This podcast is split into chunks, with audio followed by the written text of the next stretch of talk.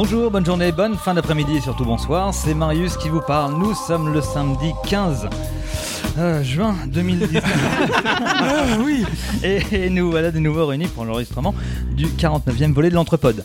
Alors un Entrepode fin de saison, sans invité, mais euh, pas des moindres, car vous l'avez entendu, c'est l'épisode 49, celui qui précède le 50, et pour le 50, je peux vous dire qu'il y aura du lourd. Oula Un épisode également avant Hellfest où nous promènerons notre micro la semaine prochaine et surtout un épisode en parallèle avec l'Armada 2019 où nous avons la chance d'avoir les plus beaux voiliers du monde au pied de chez nous à Rouen mais pas au micro car le local est bien trop petit.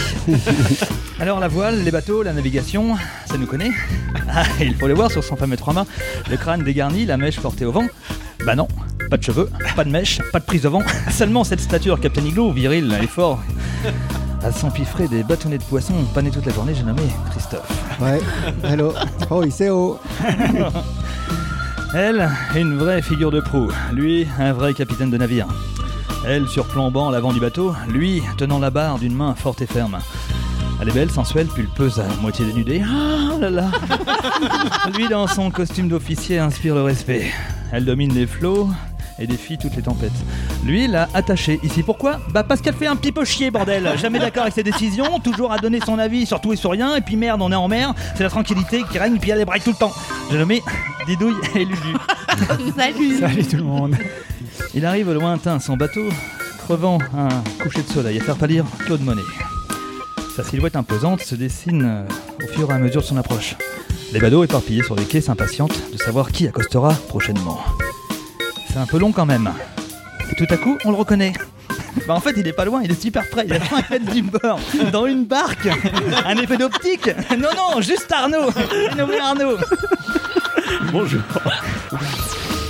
Ah, et elle, sirène, qui a failli faire perdre la tête à Elise pour son chant angélique et raffiné. Merde, je me suis planté. Elle exerce sur le commun des mortels son attraction divine et enchanteresse qui les conduit au naufrage et à la désolation. Elle exerce euh, la même attraction sur ma personne quand, armée d'une bouteille de vin à la main, elle me dit Tu veux boire un verre Son poignant tenant ce breuvage s'approche délicatement du verre. Légèrement incliné, je, je succombe, je ne peux plus résister à son charme pinardien. J'ai nommé Starlet. Salut Oh et toi J'aime bien celle-là, Pinardien. Et oh toi qui es capitaine de la frégate l'Entrepode, toi et toi seul, qui sur les flots a pu nous amener jusqu'ici? Six ans de traversée à tes côtés, six ans d'émission, six ans d'éviter, d'é- d'éviter, d'inviter, croisés sur les rivages lointains. T'aurais mieux fait d'éviter de venir. 49, euh, 49 émissions, des festivals, c'est énorme. Ce que tu as pu nous faire faire encore en, en ce moment, Merde, je suis trop, complètement voyons. planté encore. Alors pour cette dernière émission de la saison, je veux te remercier pour ton engagement, pour la passion que tu as pu nous communiquer, pour le professionnalisme dont tu fais preuve. Je suis fier et nous sommes fiers autour de la table d'être tes matelots. Nous te suivrons encore et encore sur les océans d'émissions. Je te redonne la barre du navire, mène-le encore très loin. C'est à toi, Nico. Oh là là C'est une déclaration d'amour Quel lyrisme. Oui, C'était une ode à mon Nico parce que je l'aime bien parce qu'il nous amène au Hellfest la semaine prochaine.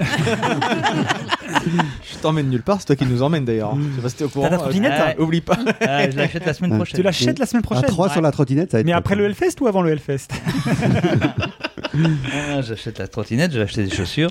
Ah, ça, ça, ça, ça, ça, c'est une bonne chose. C'est mieux d'y aller avec des chaussures. Commence par les godasses et voilà la trottinette après. Oui, oui, j'en ai fait les frais, mais oui, c'est. Bah merci Marius. Hein Bah non, Bah si, si, si. Si, si, pas non. Je t'assure, hein, je t'assure. Bon, bah, toi aussi, tu bah, fais des bisous. Et donc, comme tu l'as dit, bah, c'est un, un épisode pour préparer l'été, finir cette, euh, cette sixième saison déjà, hein, n'est-ce pas? On n'y aurait pas cru. Et puis, bah, encore six euh, certainement devant nous. Et bah, c'est un épisode où on est quasiment tous autour de, de la table. Mais si vous avez suivi euh, la, la description de Marius, il nous en manque un. Ben oui. Il nous manque le Mhm. Freddy, il nous manque le fidèle matelot.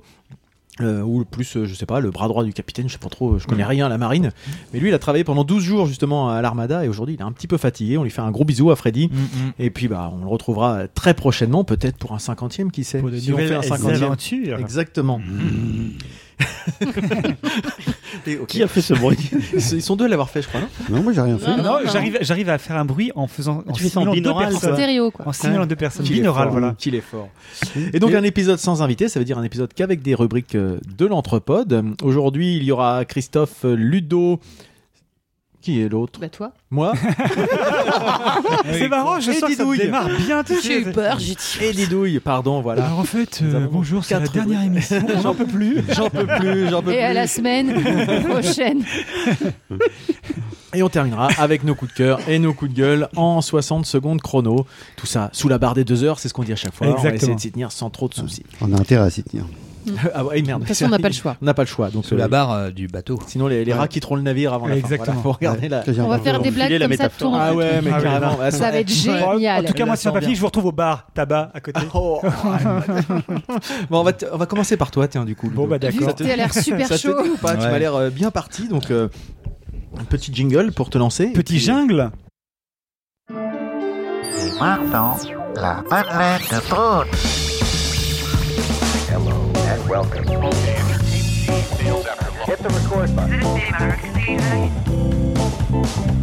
Madeleine, Madeleine, Madeleine.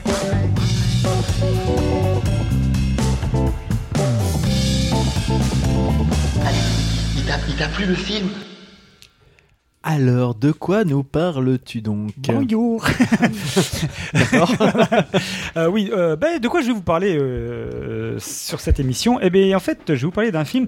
Alors, ce serait un peu particulier puisque d'habitude, je présente des films que j'ai vus ou qui, ont, qui sont sortis déjà depuis un moment. Et bien là, ça va pas être le cas parce que je vais vous Tu sortir. l'as pas vu. Si, je l'ai vu. je je l'ai vu. Je l'ai vu. Il y a même Arnaud qui se, qui, qui se sauve parce que lui, il veut le voir. Et en fait, euh, évidemment, il, il ne veut. Il veut être vierge de il veut être. Arnaud est tellement sensible voilà, au spoil qu'il veut même euh, pas savoir le titre. Exactement. Alors, en fait, il faut savoir. Et donc, Tu euh, vas spolier ou quoi non le- alors, le film dont je vais parler est, est extrêmement récent et euh, je vais garantir cette euh, rubrique sans spoil, donc euh, sans huile de palme ni, ni spoil, comme ça au moins. euh. Donc euh, c'est aussi un petit, un, petit, un petit défi parce que c'est pas évident de parler d'un film dont on ne va rien révéler. Bon courage à tous et à toutes. Donc en fait, ce dont je vais vous parler, c'est donc comme euh, un- il s'agit de Parasite. Parasite de Bong Joon-ho, euh, bah, tout simplement la Palme d'Or euh, 2019 du Festival de Cannes 2019. C'est ça qui est assez génial. Il y a une forme de cohérence euh, dans, mon propos qui est, qui est assez formidable. donc, euh, donc euh, déjà pour resituer rapidement en deux mots qui est Bong Joon-ho, euh, vous en avez forcément, vous avez forcément entendu parler d'un, au moins un ou deux de ses films, puisque euh, Bong Joon-ho, qui est un réalisateur coréen, qui a 49 ans, ce qui file un peu une claque quand même quand on voit l'œuvre du bonhomme, ça, ça, pique, ça pique les fesses. Et ben, il est notamment connu pour un film, c'était son premier film en France, qui s'appelait Memories of Murder, qui était sorti à l'époque en 2003, qui était tiré de l'histoire vraie d'un tueur en série, qui était un film euh, à l'époque que j'avais vu, qui était mais magistral, enfin un, film formidable, euh, qui avait été d'ailleurs un énorme succès en Corée à l'époque et qui avait vraiment lancé sa carrière. Un film un peu plus proche de nous en 2006, c'était The Host. Pour ceux qui l'avaient vu, hein, sur cette histoire de- de- de- d'un monstre qui, euh, qui, euh, qui, qui sévit à Séoul suite à, à l'épandage de produits toxiques par les Américains. Donc, euh, Salaud d'américain. voilà, salaud d'américain. Euh, mais surtout, surtout, surtout, je crois que c'est vraiment celui pour lequel euh, Bong Joon-ho est le plus connu, c'est le transpersonnage. Euh, Mm. Snowpiercer, Mm. voilà, hein, qui était sorti en, en 2017, tiré de la bande dessinée éponyme. Euh, en, en 2017, c'était Okja, qui est sorti sur Netflix, qui avait d'ailleurs créé un- la, la polémique. En tout cas, du moins, la- le- Euh, Cannes. pas- voilà, à Cannes, c'était plutôt le fait que euh, le film, le film euh, euh, soit produit par Netflix et ne sorte pas en salle, qui avait, qui avait, euh, qui avait C'était le début des sujets, c'est ça? Enfin, tu connais Et- mieux que ça, moi, mais sur euh, sur les problématiques de est-ce qu'un film qui sort en salle peut être exactement dans les compétitions euh, ou pas, ou est-ce qu'il faut, enfin, c'est un problématique Voilà. d'accès, de conditions, etc. Est-ce qu'il avait accès au Festival de Cannes? Bref, euh, il nous revient euh, le pépère en 2019 avec Parasite. Et alors Parasite, euh, je vais donc, comme je dis- disais tout à l'heure, je vais tenter de vous donner envie sans spoiler. Et Mhm. c'est surtout pour pas gâcher en fait le plaisir de la découverte aux futurs téléspectateurs.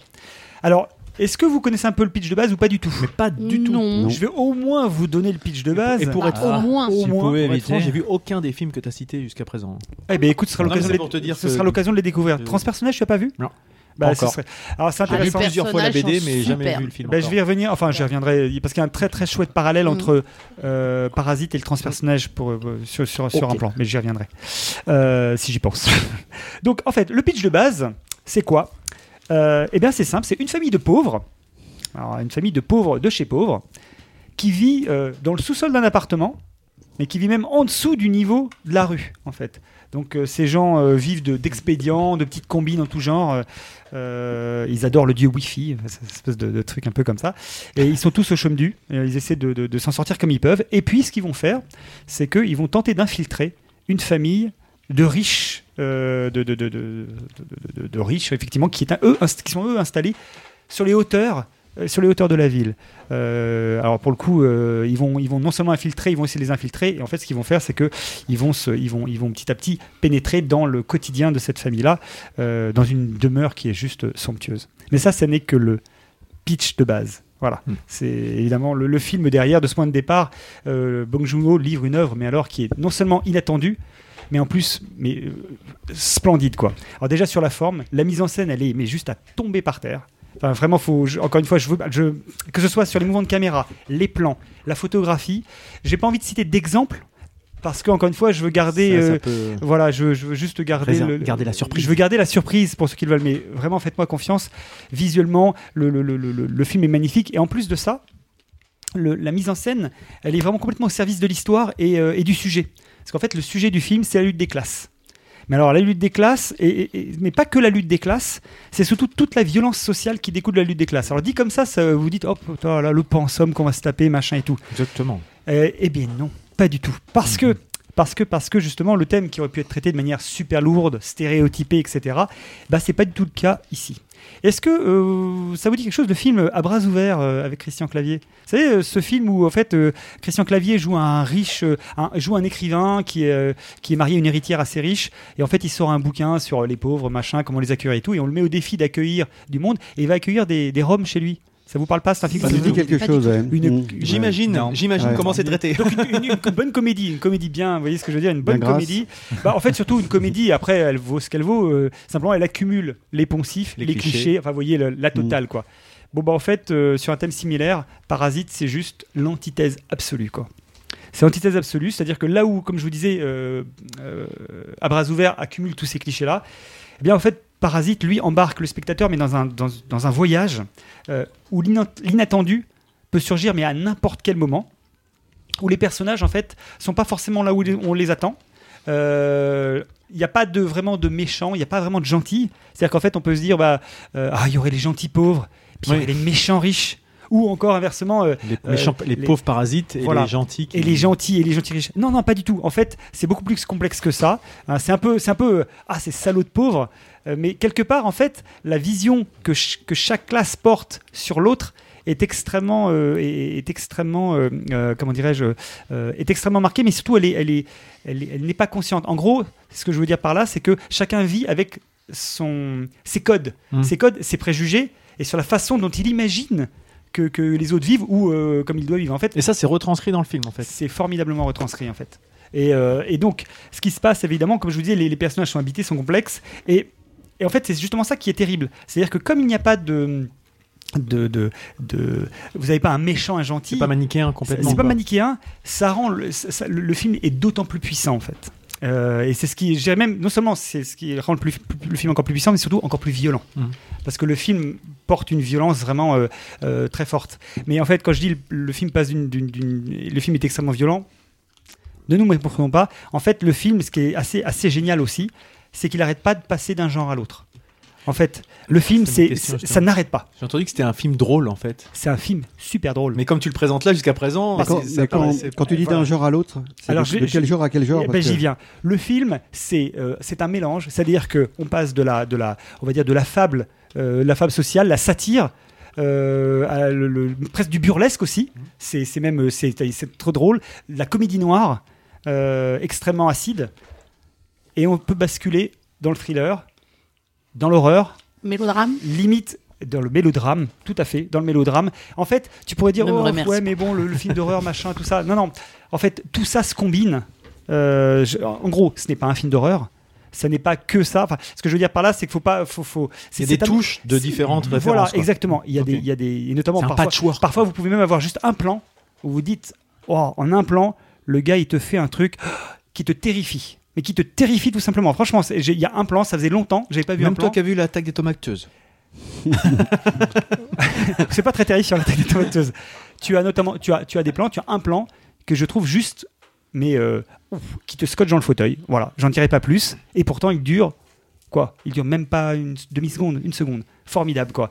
Et à côté de ça, tu as des scènes hyper drôles euh, sur sur la façon dont dont la dont, dont la limite la, la famille riche va va va juger un peu les pauvres, mais inversement, en fait, comment les, pauvres vont faire leur, chemin là-dedans. Euh, vraiment, en fait, ce, qui- est assez fort, c'est que on est trimballé en permanence dans une espèce de. euh, on pourrait parler de roller coaster. En fait, ça n'arrête pas. C'est-à-dire qu'on est, on est balayé. D'humeur, c'est- d'ambiance. Ouais, c'est c'est vraiment un ascenseur émotionnel euh, avec cette famille vraiment qui est très soudée, qu'on sent vraiment très soudée, cette famille de, bah, de gens qui essaient de s'en sortir, quoi, puis qui vivent de leur combine euh, et qui, sont extrêmement sympathiques et en même temps qui vont essayer de s'en sortir. euh, voilà, euh, avec, avec, avec, comme je disais, avec leur. Leur code. Bah, euh, c'est un peu de l'escroquerie en fait. hein, ils y vont, Ouais. voilà. Mais à côté de ça, on a, C'est les on a- forains à co- voilà, on a à côté de ça, Ouais, on je a- connais ça, je te disais que ça me parlait. et on a à côté cette famille de riches, par exemple, qui eux ont leur cause, que- qui sont fascinés par la- la- par l'Amérique, par les États-Unis, parce que voilà, c'est c'est- c'est un peu, c'est et qui et qui des fois sont complètement à côté de leur pompe, en fait. Ça, c'est qui essaient de parler anglais, par, par exemple, parce que ça se fait de parler anglais et tout, Mm. et ça crée des scènes de vraiment extrêmement drôles. Euh, de- de- et et- et c'est comme ça tout le long du film, avec notamment il y a, une- il y a- il y a une- il va- il y a une une- une- une- il y a- il y a- il y a une scène en fait dans, dans le film qui est extrêmement e- extrêmement chouette. Là encore, je vais rester euh, très très évasif malheureusement, mais qui est vécu de deux points de vue. C'est-à-dire qu'en fait, c'est un, un- un événement qui a lieu, qui va avoir, qui a des conséquences terribles pour les pauvres et qui est vécu presque entre guillemets comme un spectacle pour les riches. Et là, c'est vraiment c'est c'est extrêmement fort. Vraiment, je, c'est- je, je vous dis, on, on- on voit le film, on, on peut qu'être euh, qu'être pris là-dedans. Euh, donc voilà, voilà ce que je voulais vous dire. Et donc pour finir, C'est- Ça y est, ça. diffi- non, non, c'est difficile, d'en- difficile d'en dire plus parce que là, évidemment, Ouais. encore une fois, je, je veux, je Non, veux, mais- je veux pas aller au-delà. Non, mais déjà, je trouve que. Oui. Moi, je veux juste vous laisser le voir. plaisir Et de la le découverte. film dure combien Il dure 2h12. Ah, ça doit être. C'est un film assez long. Mm. Enfin, 2h13, enfin 2h10. Ouais, oh, ça va. 2h15. Allez, 2h12. Allez, parce que vous m'êtes sympathique, je mets 2h, je mets 2h13 et voilà. Allez, 2h30 avec euh, le, le début et la fin. En Avec conclusion, l'explication en, de Ludo. en conclusion, ce que je veux, en conclusion, ce que je veux juste dire, c'est que c'est un film qui est profond, qui est extrêmement intelligent, formellement magnifique, et qui vous lâche plus jusqu'à sa conclusion, Qui Mais est bien aussi. qui est magistrale. Magistrale. Enfin, en tout cas, euh, moi je veux dire, ça fait du bien d'aller au Cinoche quand on peut, de, de se dire qu'on peut encore vivre ce type d'expérience au cinéma. Alors vous allez vous dire, Ah, peut-être que je survends le film, peut-être que vous verrez le truc, vous direz, oh, c'est pas du tout ce qui m'a vendu là. En même temps, Moi- Juliette, notre fille, est allée le voir, 18 ans, elle a on est ressorti, on est ressorti enchanté. Moi, franchement, ce film-là, la salle était pleine. Étonnamment, alors, je vais faire un peu le local. euh, le film, donc euh, à Rouen, en tout cas, euh, n'est diffusé que dans une salle, euh, enfin, en tout cas, un cinéma, c'est l'Omnia à Rouen, pour ceux Ah qui oui connaissent. C'est étonnant quand Il même. n'est pas diffusé dans les multiplex que sont euh, les deux Gaumont en fait que l'on connaît. Euh, alors peut-être qu'il est diffusé à UGC, ça j'en sais rien, j'ai pas vérifié. En tout cas, euh, Depuis UGC depuis euh, 10 ans, mais Kinépolis. Oui, voilà. Oh Et euh, en, tout cas, en tout cas, bah, j'irais tant mieux pour l'Omnia, puisqu'en fait la salle, comme je disais, était pleine. Et puis bah, j'espère qu'elle va le rester Tu longtemps. sais jusqu'à quand, oui? Bah, Nia, c'est toujours. Tant que ça marche. Pour l'instant, il est en salle 1, il s'était blindé. Donc, bah, moi, je vous dis, euh, allez-y, vraiment, euh, Mm. ça vaut vraiment, vraiment le coup. Ouais. En attendant le prochain Tarantino au Et mois on d'août. ira Ah oui. Euh, donc voilà. Donc, pour aller le voir. vraiment, vraiment, vraiment, euh, On ira ensemble c'est c'est vraiment Ouais, une. une-. On ira ensemble. Bah oui. Mm, Tous les deux Bon, écoute. Oh, petite sirène. Donc voilà, voilà. Palme d'or, mais amplement Pour toi, mérité. mérité, Ah, ouais. moi, pour moi, c'est formidable. Mm. Arnaud, tu peux Je revenir recommande vivement. En tout cas, tu l'as super bien vendu. Déjà, euh, j'avais envie de le voir avant, Avec mais alors là. beaucoup d'inattendus. Ce que je vous dis comme pitch de base, c'est c'est le début. Mm. Arrêtez là. Ah, moi, il va- suis- je suis assez étonné il parce que, il peut hum, plus il va se là. J'en ai va se discuté avec, euh, j'en ai discuté avec un ami Alors, qui l'a vu pas aimé Ça vient. et il m'a dit, Ça vient. Ah, et vas-y, il c'est m'a dit, intéressant. Vas-y, dis-moi, ça euh, il dit que c'était complètement Attends, surfait qu'Arnaud, il revient, mais. Ah, par rapport euh, Alors, on t'a pas dit Arnaud. en fait. à, à- comment dire à l'encensement médiatique qui, qui en, qui en est fait. Et donc je me suis dit c'est étonnant parce que euh, voilà et par rapport à ce que tu dis là, je Bah, me tu- dis que comment il a pu trouver ça surfait quoi. Voilà. Alors, attends. Et moi, encore une fois, alors ça, c'est- je- mais- que ton ami mais pourtant c'est con. quelqu'un peut-être peut-être mais pourtant c'est quelqu'un qui, qui qui a le même profil cinématographique que toi c'est-à-dire qui est, qui est un, un vrai fan de cinéma Oula. euh, Ah, tu vois. et, euh, j'ai a vraiment été étonné quoi. Je, je pense, je pense Ah que oui, c'est. peut-être. Alors, Euh, écoute, je, pense pas, que c'est- peut-être une question de sensibilité. Il est comment en ce moment ton pote? Il est bien dans sa tête? Il est comment? Que- Ouais bah, peut- peut-être peut-être qu'il a qu'il qu'il y a un peu de problèmes, il a- ouais, il va en parler. ce serait intéressant d'en parler avec lui en fait si on a l'occasion mais Micro, ouais. euh, moi en tout cas c'est un film c'est intéressant c'est que c'est un film qui te reste derrière Ouais. Dépêchez-vous parce qu'il se digonne les oreilles. vas- Arnaud, là, il en peut plus. Arnaud qui va nous faire une syncope sur le côté. Ça serait bien qu'on passe à autre chose. Non, non, mais tu l'as je- juste photographié ou tu l'as filmé Ah. Je- juste en fait c'est un film c'est un film euh, qui moi j'aime bien quand tu sors d'une salle de cinéma euh, d'avoir un film auquel tu tu sais où, où tu repenses au film. Tu vois, tu Mm. dis Oui. waouh. En fait, Tu le gardes tu dis longtemps, c'était ouais. bien. Et quand tu repenses, putain, c'était Ah, quand même ça, vachement bien. quoi. Et bien, serais-tu prêt bien. à aller le revoir? Ah oui, Voilà. Mais C'est-à-dire qu'il est déjà hyper bien vendu par euh, tous les médias finalement.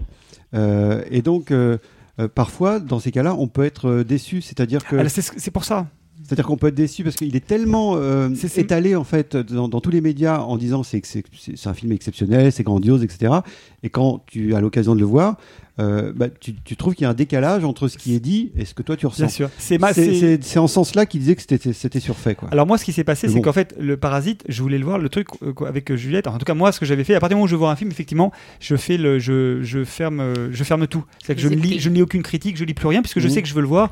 Moi, bon, j'avais vachement aimé ces films précédents, donc j'étais parti pour y aller. Donc, si tu veux, j'avais pas lu. Euh, sauf la seule chose que je savais, c'est qu'évidemment il a eu la Palme d'Or et qu'il avait eu un très très bon bouche à oreille. Euh, maintenant, euh, je j'ai pas lu Pain de plus que bouche à ça. l'oreille. Un pain de bouche à l'oreille. mais, mais tu sais, encore une fois, tu sais, c'est toujours le problème, un c'est pain que de bouche à l'oreille. tu sais, c'est, c'est- on connaît ça, c'est quand tu as il y a un film que tu as adoré et tu en parles vraiment avec beaucoup de passion Mhm. parce que toi tu l'as vu dans une des Oui. circonstances particulières ou parce que tu l'as découvert, etc. Euh, bah, Et puis il fait plof chez quelqu'un d'autre. bah ça euh, peut. Moi je me souviendrai, ça c'était, c'était- ça c'était, dis-lui il va s'en souvenir. Euh, les Trois hommes et un couffin. Non, le silence des agneaux. Le silence des agneaux. euh, moi c'est un film que Ah, j'ai, j'étais pas avec toi. et un film que j'ai adoré. elle? Ouais. Un film que j'ai adoré et que Didouille, tu avais laissé un, t'avais laissé un souvenir assez marquant. Ah bah oui. Didouille, en- J'ai Didouille en parle. aux- moquette du mur tellement Voilà. j'ai eu peur. Didouille en parle aux enfants en leur disant c'est un film, ça m'a terrorisé, machin, etc. Les enfants l'ont vu et se sont dit waouh, tout ça pour ça. Et Mm. pourtant, c'est un C'est film. ce fort. que m'a fait l'exorciste.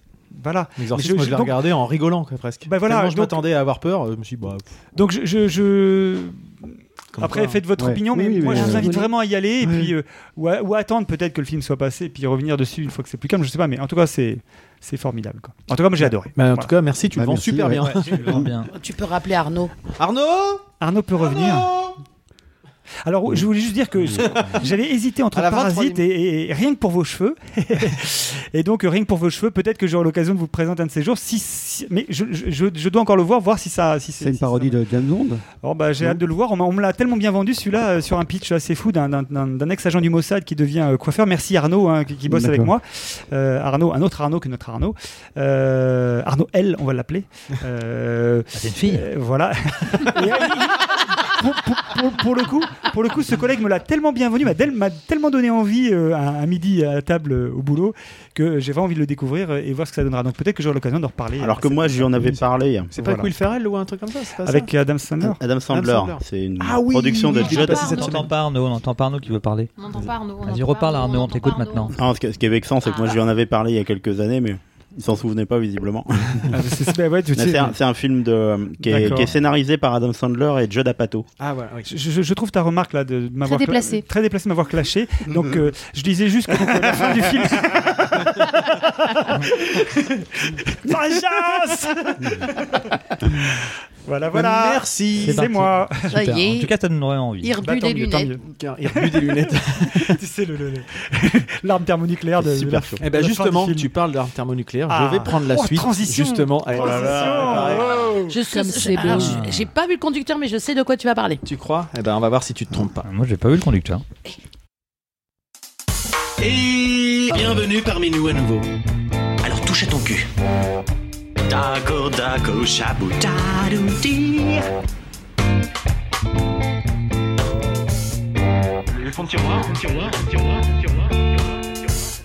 Et oui, donc, si je, si je disais que c'était une bonne transition en parlant de, de thermonucléaire, c'est parce que moi, je voulais vous parler d'une petite série.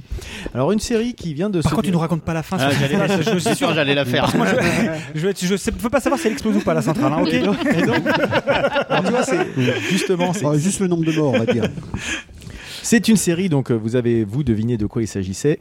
Donc c'est euh, une série qui est sortie récemment sur, sur HBO, donc une série qui s'est, terminée il y, a quelques, il y a quelques semaines, je crois, quelques jours, quelques semaines, qui est également disponible en, en France sur OCS, et donc euh, bah, qui a plutôt une, euh, une très bonne presse médiatique. Et voilà, c'est comme quoi, après, il y a une vie après Game of Thrones pour HBO, et visiblement, d'ailleurs, cette série a eu, quand je dis bonne presse médiatique, c'est-à-dire qu'elle s'est retrouvée avec des notes assez incroyables sur les, les agrégateurs de critiques qu'on peut retrouver sur, sur le net, dépassant justement Game of Thrones, Les Sopranos et toutes les séries qui sont considérées comme étant le, le- le top de toutes les séries. Oui, Didouille Et elle fait partie du top 5 des meilleures séries à regarder euh, 2019. C'est possible. Par contre, faut pas te taper Pardon, sur la table. Pardon, pardon.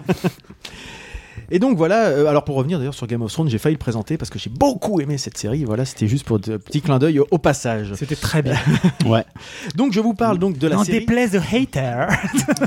la série Tchernobyl. Alors voilà, un peu comme euh, un peu comme euh, comme Ludo, euh, j'espère ne pas survendre cette série que moi j'ai beaucoup euh, beaucoup aimé. Et quand je dis série, en fait, c'est un peu le, un, terme, euh, je dirais, qui ne correspond pas puisque c'est une mini-série, puisque c'est une, une production qui se fait en cinq épisodes, donc quelque chose d'assez court. C'est une série qui a été réalisée par Greg Mazin. Je, je sais pas, je sais pas le prononcer en fait, Greg Mazin. On dit, on dit Greg Mazin. Greg Mazin, ok. It's amazing. It's amazing. Greg. It's amazing, Greg. Euh, et donc cette série, elle a été inspirée en partie du, du récit de Svetlana Alexievitch, Alexievitch, je sais pas trop prononcer, qui s'appelle La Supplication. On dit Alexievitch. Alex- Excellent. Ex- on dit excellent. Et donc cette Alexa, Svetlana Alexievitch, pardon, euh, elle a interrogé pendant dix ans euh, les des personnes qui ont euh, participé à toute cette, cette catastrophe en fait. Que Ça, soit, ça, ça représente plus de 500 témoins de l'accident. Ça, comprend donc les liquidateurs, ceux qui ont nettoyé, euh, qui, qui sont occupés de l'usine, Ouais. euh, les politiciens, les médecins, les physiciens et des citoyens ordinaires qui étaient riverains de, de cette catastrophe. Acteur, donc. Voilà, catastrophe. acteur, euh, acteur ou euh, involontaire des fois. Et donc l'histoire, vous la connaissez peut-être tous, mais en tout cas, on va ra- rappeler un petit peu les faits. Le 26 avril 1986, le réacteur numéro 4 de la centrale de Tchernobyl, dont le vrai nom est la centrale Lénine, explose. Tout Euh, s'appelait un peu Lénine de toute Ouais, façon. en fait, je pense que c'était un peu ça. Je crois qu'il y avait à côté de l'école Lénine, non Non, des, sur la des- de Lénine. non, non, Rue Lénine, d'accord. Des fois, il y avait, des fois, il y avait Staline. Ouais, c'est vrai. C'est vrai. Et, euh, et donc, euh, bah, cette centrale explose. Euh, dans un premier temps, personne ne sait trop ce qui se passe, en fait. Et d'ailleurs, euh, pendant très longtemps, d'ailleurs, beaucoup de gens se sont posé la question de, de ce qui s'était passé. Et euh, bah, l'histoire débute pas tout à fait comme cela, mais je vous le raconte pas pour que vous voyez un petit peu le, la mise en scène, parce que la mise en scène est vraiment très bien. On commence pas par l'explosion de la centrale, mais euh, cette explosion, elle est très très très bien mise en scène, et on a vraiment l'impression d'être- dans dans l'atmosphère. On se, on se sent en 1986 quand on la regarde, c'est c'est assez assez bluffant. Et donc toute cette histoire, on, on commence par voir bah, comment se passe la lutte contre l'incendie, puisque la lutte d'un incendie d'un réacteur nucléaire, ça se passe pas comme un feu de maison, mais pourtant les pompiers ne savent pas sur quoi ils interviennent. À cause du secret d'État et tout ce qui va bien, donc ils y vont comme un feu de maison et sans se poser aucune question autre que d'habitude, avec les conséquences que ça peut avoir derrière. Il n'y a, pas, enfin, juste, moi, le, Vas-y, vas-y, le vas-y. documentaire que j'avais vu, en fait, ils, ils, euh, quand même, ils, savaient à, à quoi ils avaient affaire, c'est-à-dire la radioactivité. Et il le sa- a priori, ils le savaient pas. Et donc, euh, les liquidateurs que j'avais vus, en fait, ils, ils- ils y allaient euh, tous les quarts d'heure. C'est-à-dire qu'il y C'est avait. après. Ah, c'est après. Mais là, c'est le- pompiers- là, c'est le 26 avril Ah, d'accord. 1986. Ils reçoivent un truc, tu- ils voient juste qu'il y a un espèce de rayon lumineux qui part vers le ciel. Ça, c'est l'ionisation de l'air à cause du. Et ils se posent. Ils se disent juste, bah tiens, c'est bizarre, c'est une centrale qui brûle, mais bon. Non, euh, c'est Indépendance Day, ça. et donc voilà, on voit les, les secours qui arrivent assez naïvement et plein de bonne volonté. euh, quitter leur famille euh, en plein milieu de la nuit pour aller éteindre un feu en se disant bah voilà c'est un feu comme un autre et puis on reviendra demain sauf que bah voilà ils reviennent pas demain loin de là et puis on suit aussi euh, les gens qui empêchent l'aggravation de la situation une fois que le feu est contenu tout n'est pas arrêté parce qu'une centrale nucléaire ça s'arrête pas comme ça. Et un, une- un- un noyau qui, qui fusionne comme ça Oui, ça se passe pas du tout comme on éteint un feu et puis au bout de deux jours euh, c'est plus chaud quoi. Réaction en chaîne. Au contraire, ça prend, il y ça a prend, le, ça prend de toutes ces l'ampleur. choses-là qui sont chaleur. bien décrites en plus dans la, dans la série, euh, sans que ça soit euh, lourd. On n'a pas l'impression ouais, ouais, d'assister Un à un cours. cours de cours. physique euh, fondamentale, loin de là. On comprend tout, tout est, tout est clair, mais on comprend les enjeux aussi. C'est-à-dire qu'il n'y a pas besoin d'être un bon physicien pour comprendre ce qui se passe.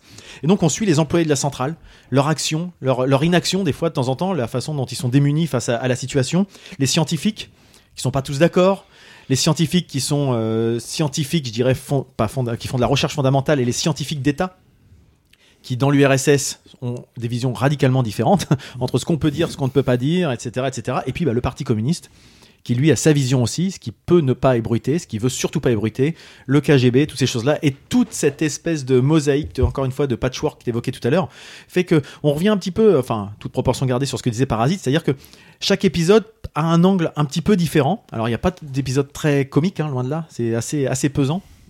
Mais c'est vrai que c'est pas une continuité complète en fait entre cinq épisodes. Chacun a sa thématique Ah oui, d'accord. et aborde un D'accord. angle assez assez différent. Ah, c'est intéressant ça. Et puis le- ça se termine sur, enfin ça se termine sans raconter non plus la fin complètement. Arnaud, désolé de te spoiler, mais tu, la fin maintenant elle a 30 ans, hein, donc. euh, Ouais. mais c'est la vie oui, d'après. mais quand même. Et donc, là, ce que ça a entraîné finalement, euh, cette, cette, euh, cette catastrophe, Mm. à la fois avec euh, le procès des, des acteurs, et puis le pro- un procès, pas comme on peut le voir dans certains cas, c'est-à-dire il y a des choses à charge, des choses euh, à décharge, et des choses qu'on veut dire, qu'on a le droit de dire, qu'on peut pas dire, etc. Enfin, toutes ces choses-là qui sont imbriquées. Et puis, bah, comment ça a précipité finalement la fin de l'URSS, cet accident Ah, nucléaire et le voilà. Ça c'est, je dirais ça c'est l'histoire en tant que telle, mais la série, bah, elle ne fait pas que l'histoire. C'est une, euh, c'est un vrai, une vraie production, euh, de mon point de vue artistique. Donc sur le fond, je, moi je me, je m'étendrai pas plus parce que je suis pas un physicien nucléaire, loin de là. Un Euh, peu quand même. mais des, des différents, des différents échos que j'ai pu avoir, c'est que c'est très fidèle aux faits historiques. Euh, et même la Russie, qui a pas trop aimé le traitement, elle va plus, euh, elle va pas forcément remettre en cause le fond, elle va plutôt re- remettre en cause la façon dont c'est traité les Russes, plus que le fait dont euh, la- l'incident a été traité. Et donc sur la véracité euh, historique et scientifique, je me presse, je me renseignerai. Enfin, je connais pas plus que ça, mais par contre, ça donne envie. On en parlait avec Christophe un petit peu Ouais. avant, de se renseigner sur d'autres choses, d'aller voir des documentaires, d'aller creuser différents sujets, parce que ça ouvre tellement de choses euh, qui sont à la fois proches, mais qu'on connaît pas en fait, qui sont assez. En tout cas, moi, j'en ai vu un de documentaire il y a quelques années maintenant, Ouais. et euh, qui était assez exceptionnel. Et on par- Et, Euh, euh, en termes de, ouais. en termes de, ouais, c'est ça. C'était, il était hyper flippant ce, ce documentaire-là.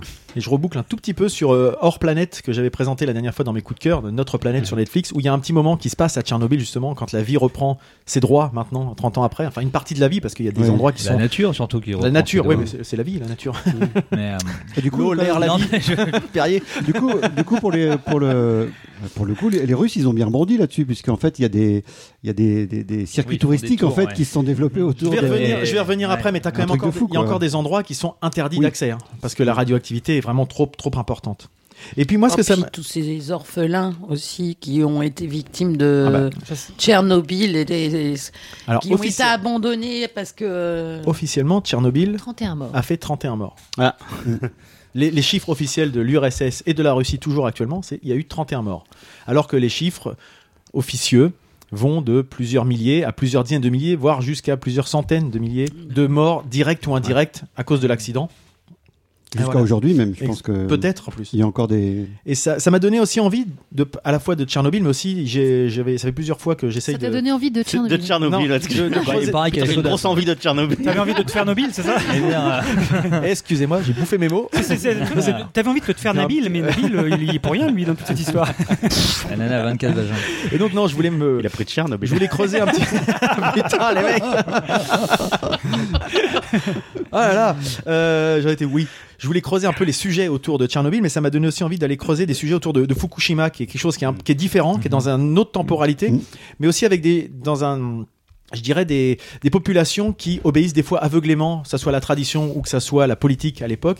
Il y a des Japonais qui sont quand même allés, parce que l'honneur leur imposait d'aller sauver leur pays, se sacrifier quasiment à Fukushima. Et il y a d'ailleurs un, un, un manga qui s'appelle Au cœur de Fukushima, qui est sorti il y a deux ans, ou deux ou trois ans d'ailleurs, qui a été écrit par quelqu'un qui travaille sous pseudo, puisque c'est un ancien liquidateur à Fukushima qui euh, explique la vie quotidienne des employés chargés de décontaminer la centrale en 2011. Donc euh, j'aimerais bien faire l'écho pour justement faire par rapport à ce que tu disais Didouille Mhm. tout à l'heure sur les gens qui qui sont Bah, reliés à sur, Tchernobyl. Sur Fukushima, il y a un paysan qui n'a jamais voulu quitter ses terres et qui euh, s'occupe des animaux qui malheureusement euh, errent. euh, et du coup, il y a une association américaine qui recueille les chiens de Fukushima pour être adoptés aux États-Unis. Et apparemment, il Alors- fait les plus grosses carottes du monde.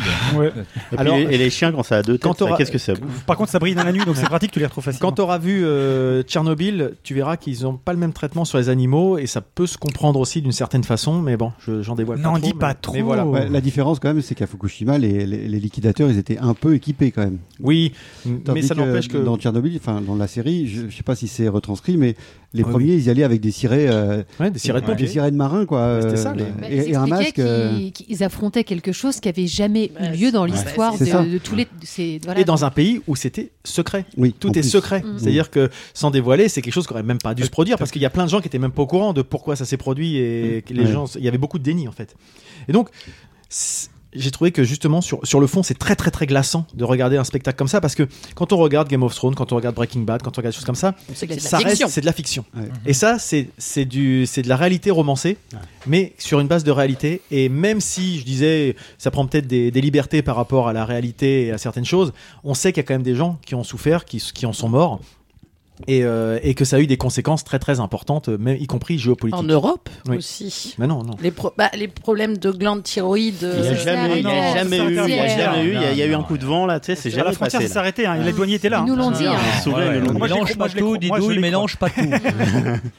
Pas créer une polémique Et donc là, je vous parlais du, fond, mais sur la forme, parce que c'est aussi, euh, il y, a, quand même, il n'y a pas que le fond dans cette série qui, qui est importante. C'est sur la forme, on a un casting qui est formidable, je trouve. Les acteurs et les actrices sont hyper charismatiques et collent très très bien aux protagonistes de l'époque. Quand on regarde les photos euh, historiques, et ils sont pas là pour singer. On n'a pas l'impression qu'ils font du, de l'imitation de gens. Non, ils sont, ils sont complètement crédibles et ils jouent des, des personnages très très importants.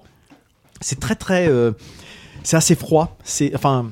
C'est sobre en fait, voilà. Il n'y a pas de fioriture. On est vraiment dans, dans l'URSS. les On pourrait quoi. croire, mais c'est, vraiment, c'est pour ça que je disais tout à l'heure, on se croit vraiment en 1986, quoi. Il y a ce, ce côté, les, Austère. austères, euh, les, les grandes barres de béton, euh, très peu de verdure, etc. Enfin, euh, Quand tu dis 1986, euh, que, que c'était austère, euh, pas que quand même. euh. en Russie. On avait Jean-Jacques Goldman. hein, quand même.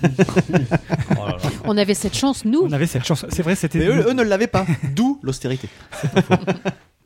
Et puis, dans, dans un autre quelque chose qui est assez marquant, et c'est pour ça que pour- vous avez remarqué, d'habitude, j'illustre toujours avec de la musique quand je fais des choses. Des... Et là, il y a quasiment aucun thème musical. Ah. C'est une série qui se fait sans quasiment musique.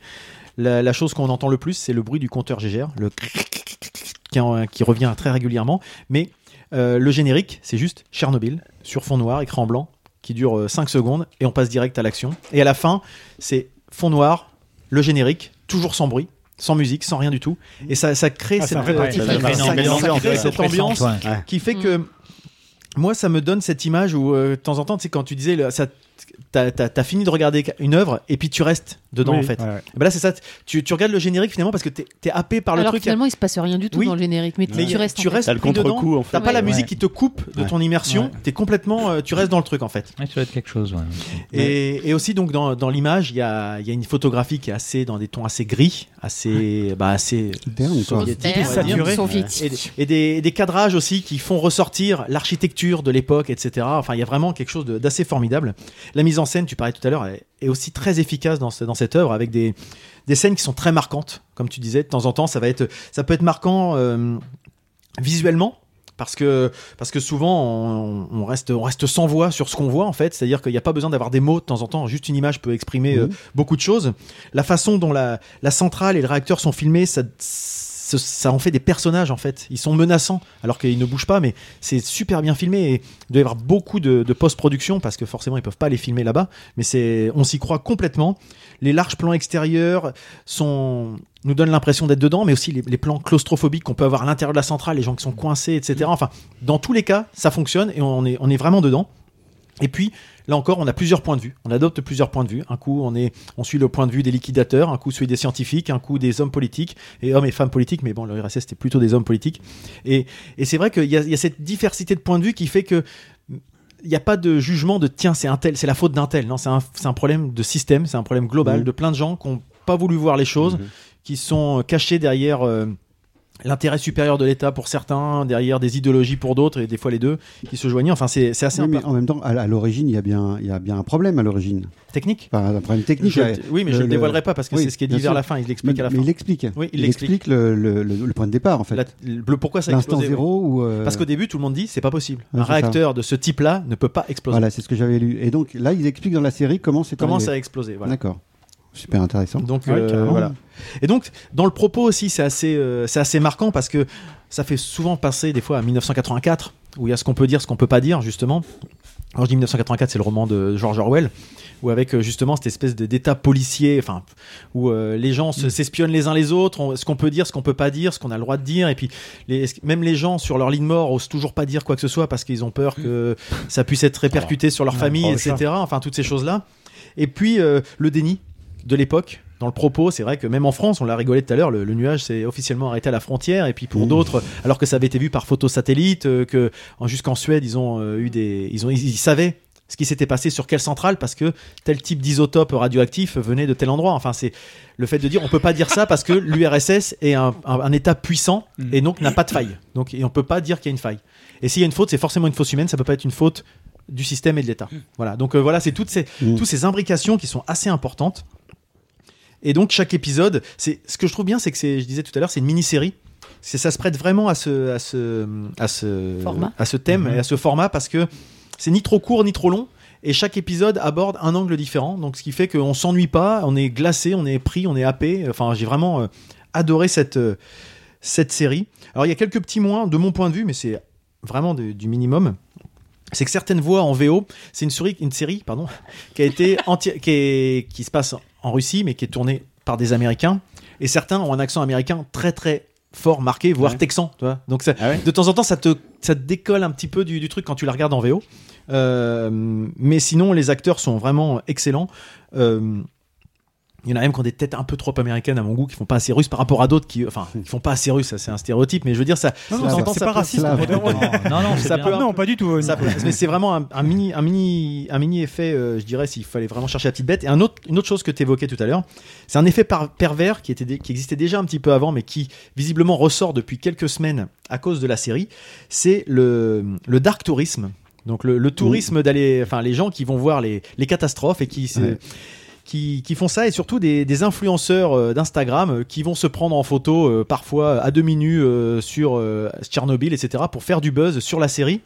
Et c'est vrai que le comment le le réalisateur a été obligé de, de, de faire une communication en disant n'oublions pas qu'il y a des gens qui ont souffert là-bas, un peu comme certains qui vont euh, faire les malins à, à Auschwitz ou Bah des choses oui, comme ça, ça. c'est En disant- un manque, c'est un manque là. de respect et votre euh, votre notoriété ne mérite pas, enfin n'est pas suffisante pour justifier d'aller profaner entre guillemets Mhm. au moins la mémoire de ceux qui ont souffert et qui souffrent toujours euh, à cette époque-là. Donc voilà, il y a cette espèce d'effet pervers euh, médiatique par rapport à ça. Si on devait voir des mauvais côtés, mais qui n'ont rien à voir avec la Avec série en tant que telle. C'est plus le voilà, là, ça c'est au croisement du dark tourisme et du, du tourisme sur les séries aussi, euh, Oui. de manière Oui. plus générale. Quoi. également.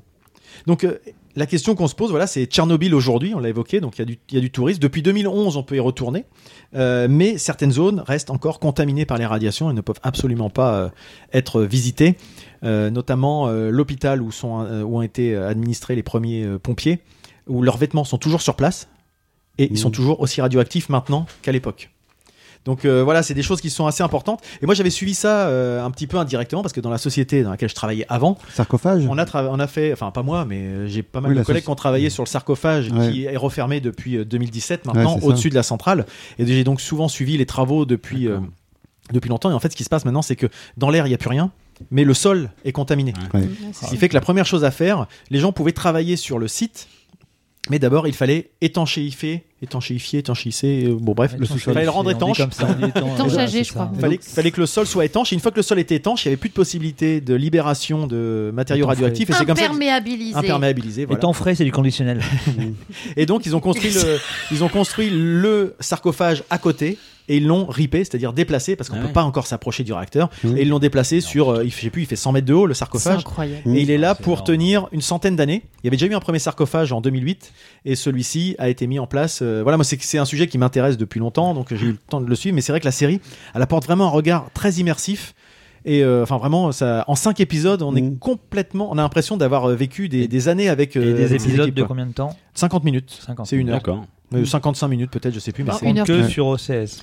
Dommage. C'est ça euh, Oui. OCS euh, ou HBO, enfin voilà. Ouais, euh, Je vais voilà. regarder ça. Donc En fait, voilà. Là, là où avant, tu aurais eu deux téléfilms, enfin, c'est rigolo maintenant, Mm. j'ai- on, on travaille ça sous forme de série finalement. C'est vrai, t'as Oui. raison. Mmh. Mais ça, mais ça s'y prête bien. En Ah ouais, mini-série, ouais. voilà, mini-série en fait. Et euh, ça appelle pas de suite. Alors peut-être que ça pourrait amener des idées sur euh, justement euh, euh, aborder des, des- des sujets de réalité fiction comme ça. Euh, Par exemple, bah, on pourrait faire presque une suite de Tchernobyl, Avec euh, Fukushima. qui est finalement. devenu, Non. qui est- bah, ou Fukushima, ou qui est devenu la Russie suite à ça, que sont devenus les Ou gens. simplement le, tu comment, ils ont mis en place le premier sarcophage, enfin dans, dans, Oui. dans le- la- l'urgence un petit peu en fait, Exactement. Et, euh, et comment ils ont conçu l'imperméabilisation du sous-sol, parce que ça a été une technique assez euh, novatrice, Je- il me semble. dirais- enfin, pff, improvisé en fait sur certains Improvisé. trucs. mais- Et donc voilà, ça pourrait être ça, là, c'est la saison Donc, 2. euh, mais après, voilà, pour l'instant, ça, ça suffit. En tout cas, là, là c'est ample. 5 épisodes, euh, c'est largement suffisant. Voilà ce que je pouvais vous dire sur. euh, Super. Super Bah, sur cette série. euh, Les Ça deux donne trucs envie, là ouais. pour le moment. Et je Ça vous invite envie, hein. vraiment à y jeter un coup d'œil. Voilà, et ben si on passait à quelque chose de plus léger, euh, Didouille. Ah bah c'est bravo. Ouais, Merci Bah non, pour parce que c'est partie. bah, c'est plus léger, c'est plus léger dans le temps. Ce qu'elle va aborder, tu veux dire Bah, oh, la saloperie. Oh putain. Pareil plus léger dans, Non, je dans rigole, la je thématique. rigole. Mais, euh, Venant de moi, Parasite, tu- ça finit comment déjà Et venant de moi, C'est parce que je pas le prendre sais mal. ce hein. que Didouille va passer. T'as un jingle, toi? Mais non, mais tu as un jingle, Didouille. Hum, coquine. Vous prendriez bien la tarte aux poils une fois? Moi, oui. hein. Mais putain, mais faut que ça se touche, quoi. Faut une soirée fromage blanc ou des massages à l'huile d'olive, je dis pas, mais là, c'est de la partouze pour Dalai Lama, là, des conneries. Moi, oui. hein. Alors, Didouille. Et ben après nous avoir euh, fait saliver, voyager en Corée, euh, À Tchernobyl. à Tchernobyl. à Pripyat. je- moi je décide de vous emmener au pays des sakura. Donc au Japon, pour vous parler d'une série que j'ai découvert, euh, que j'ai découverte, pardon, euh, sur Netflix, qui s'appelle Midnight Diner Tokyo Stories. Donc euh, parce que en fait le pitch quand je l'ai lu, vous savez sur Netflix avant il y a toujours une petite présentation. Je me suis dit tiens pourquoi pas, allez je regarde. Donc c'est une série japonaise très célèbre là-bas. Et euh, elle a été basée sur un manga, ce que je ne savais pas quand j'ai regardé la série, parce que moi j'étais vierge de toute chose, hein, quand même. Et donc ce manga du même nom, alors titre original c'est Shinya Shokudo, est sorti en 2006 et l'auteur s'appelle Yaro Abe. Euh, au Japon, cette série, elle est sortie en 2016. Il y a trois saisons, trois saisons d'une dizaine d'épisodes. Et nous, en France, elle est arrivée en 2017, je crois. Et on nous propose que la première saison actuellement sur. Netflix. Euh, elle est tellement appréciée cette série au, au Japon que deux films sont sortis sur grand écran là-bas. Euh, donc euh, cette série-là, bah, un petit synopsis, je vais vous expliquer. Alors, euh, réunis autour de petits plats traditionnels préparés avec amour, le chef et les clients d'un petit restaurant de quartier établissent peu à peu des relations simples mais profondes. Donc là, je me suis dit, ah, c'est sympa, ça ressemble un petit peu à notre culture française, à savoir, nous, on aime bien s'attabler autour d'un repas, échanger. Donc, allez, allons-y. Et là, ce que vous entendez, c'est générique. Alors déjà, le générique, moi, il m'a carrément plu. Cette musique d'un calme hyper apaisante. Et vous voyez le générique passer, c'est très flashy, ça contraste avec le Tokyo et les, panneaux publicitaires très éclairés, euh, ça fourmille dans les rues, il y a les bateaux. Et on arrive à un moment à un personnage qui fume sur le balcon et une voix off. C'est la voix off du master, le maître, donc c'est le chef, on l'appelle comme ça, le maître, qui explique que lui, à l'heure où tous les Japonais rentrent chez eux après leur journée de travail, euh, lui ouvre son petit restaurant dans un petit quartier à minuit. Et contrairement à ce qu'on pourrait croire, beaucoup de gens viennent dans ce petit restaurant. Oh été carrément accroché. Donc, euh, allez, effet regardons. Alors, plus généralement, ce sont. Alors, se retrouvent dans ce restaurant des habitués et des personnes qui viennent soit parce que euh, les habitués euh, les invitent dans ce petit restaurant ou des nouvelles personnes. Euh, on se croise et on apporte son histoire autour d'un plat. Chaque épisode porte le nom d'un plat. Alors, pour exemple, le- l'épisode 1, c'est le tanmen, un bol de nouilles. Le, tas de merde. le tanmen. J'ai pas osé. T'as le pogo, le corn dog au poisson, le tonteki, escalope de porc frit, etc., etc. Euh, mais il faut savoir qu'au début, le master précise que dans son restaurant, il n'y a qu'un menu, la soupe de miso au porc. Mais si vous avez une demande spéciale, il est prêt à vous le préparer s'il a les ingrédients.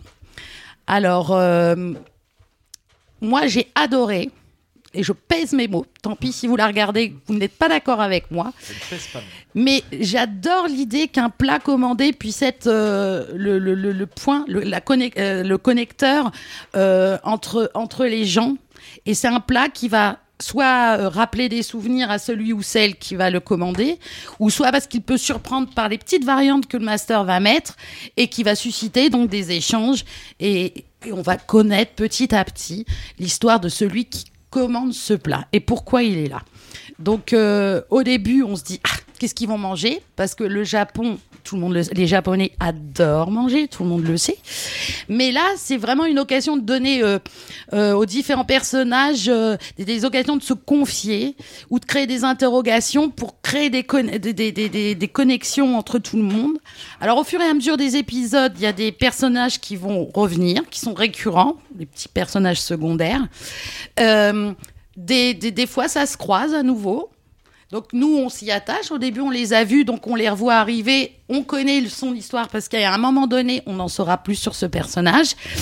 Et, euh, et des fois, on se met à la place de ces personnages parce qu'ils ont toujours quelque chose à dire. Alors, c'est jamais méchant. Et il y a ce fameux master. Le, le, le- le maître Écoutez, le à, qui, Ludo, euh. à qui à qui on donne ouais, à qui on, on- on- on passe commande qui lui euh, on ne sait rien de lui absolument rien c'est un personnage euh, très, euh, comment dirais-je, euh, taciturne.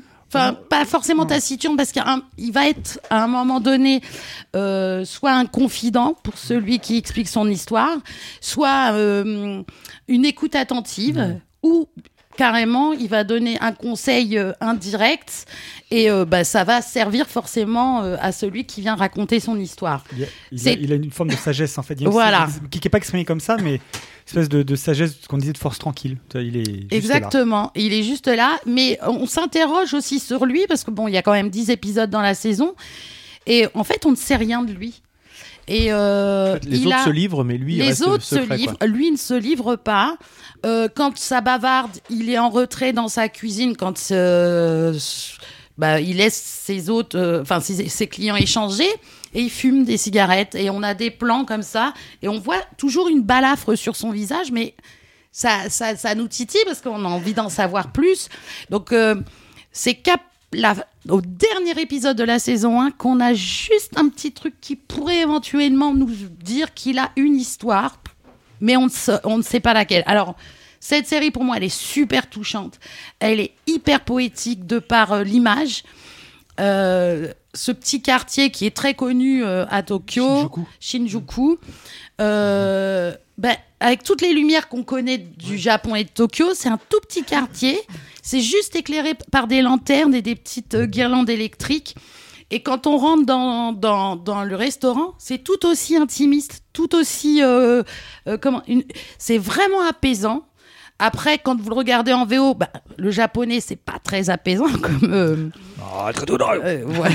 Ouais, Voilà. mais en même temps, ça Mais en participe- même temps, ça participe au charme C'est- de, autre de, de la musique, série. Ah ouais. Moi, je vous le Ah oui, vraiment. déconseille. je vous déconseille Ah non. vraiment de le regarder en Français. autrement qu'en version originale. Si tu veux l'immersion, oui, c'est mieux. Ouais, Voilà. Je pense. Euh, alors, tout à l'heure, vous parliez de différents genres. Euh, là, on est sur la même ligne de conduite, mais par contre, on a le côté, euh, on a le côté. euh, alors, un épisode, ça va être complètement barré, très surjoué, très manga.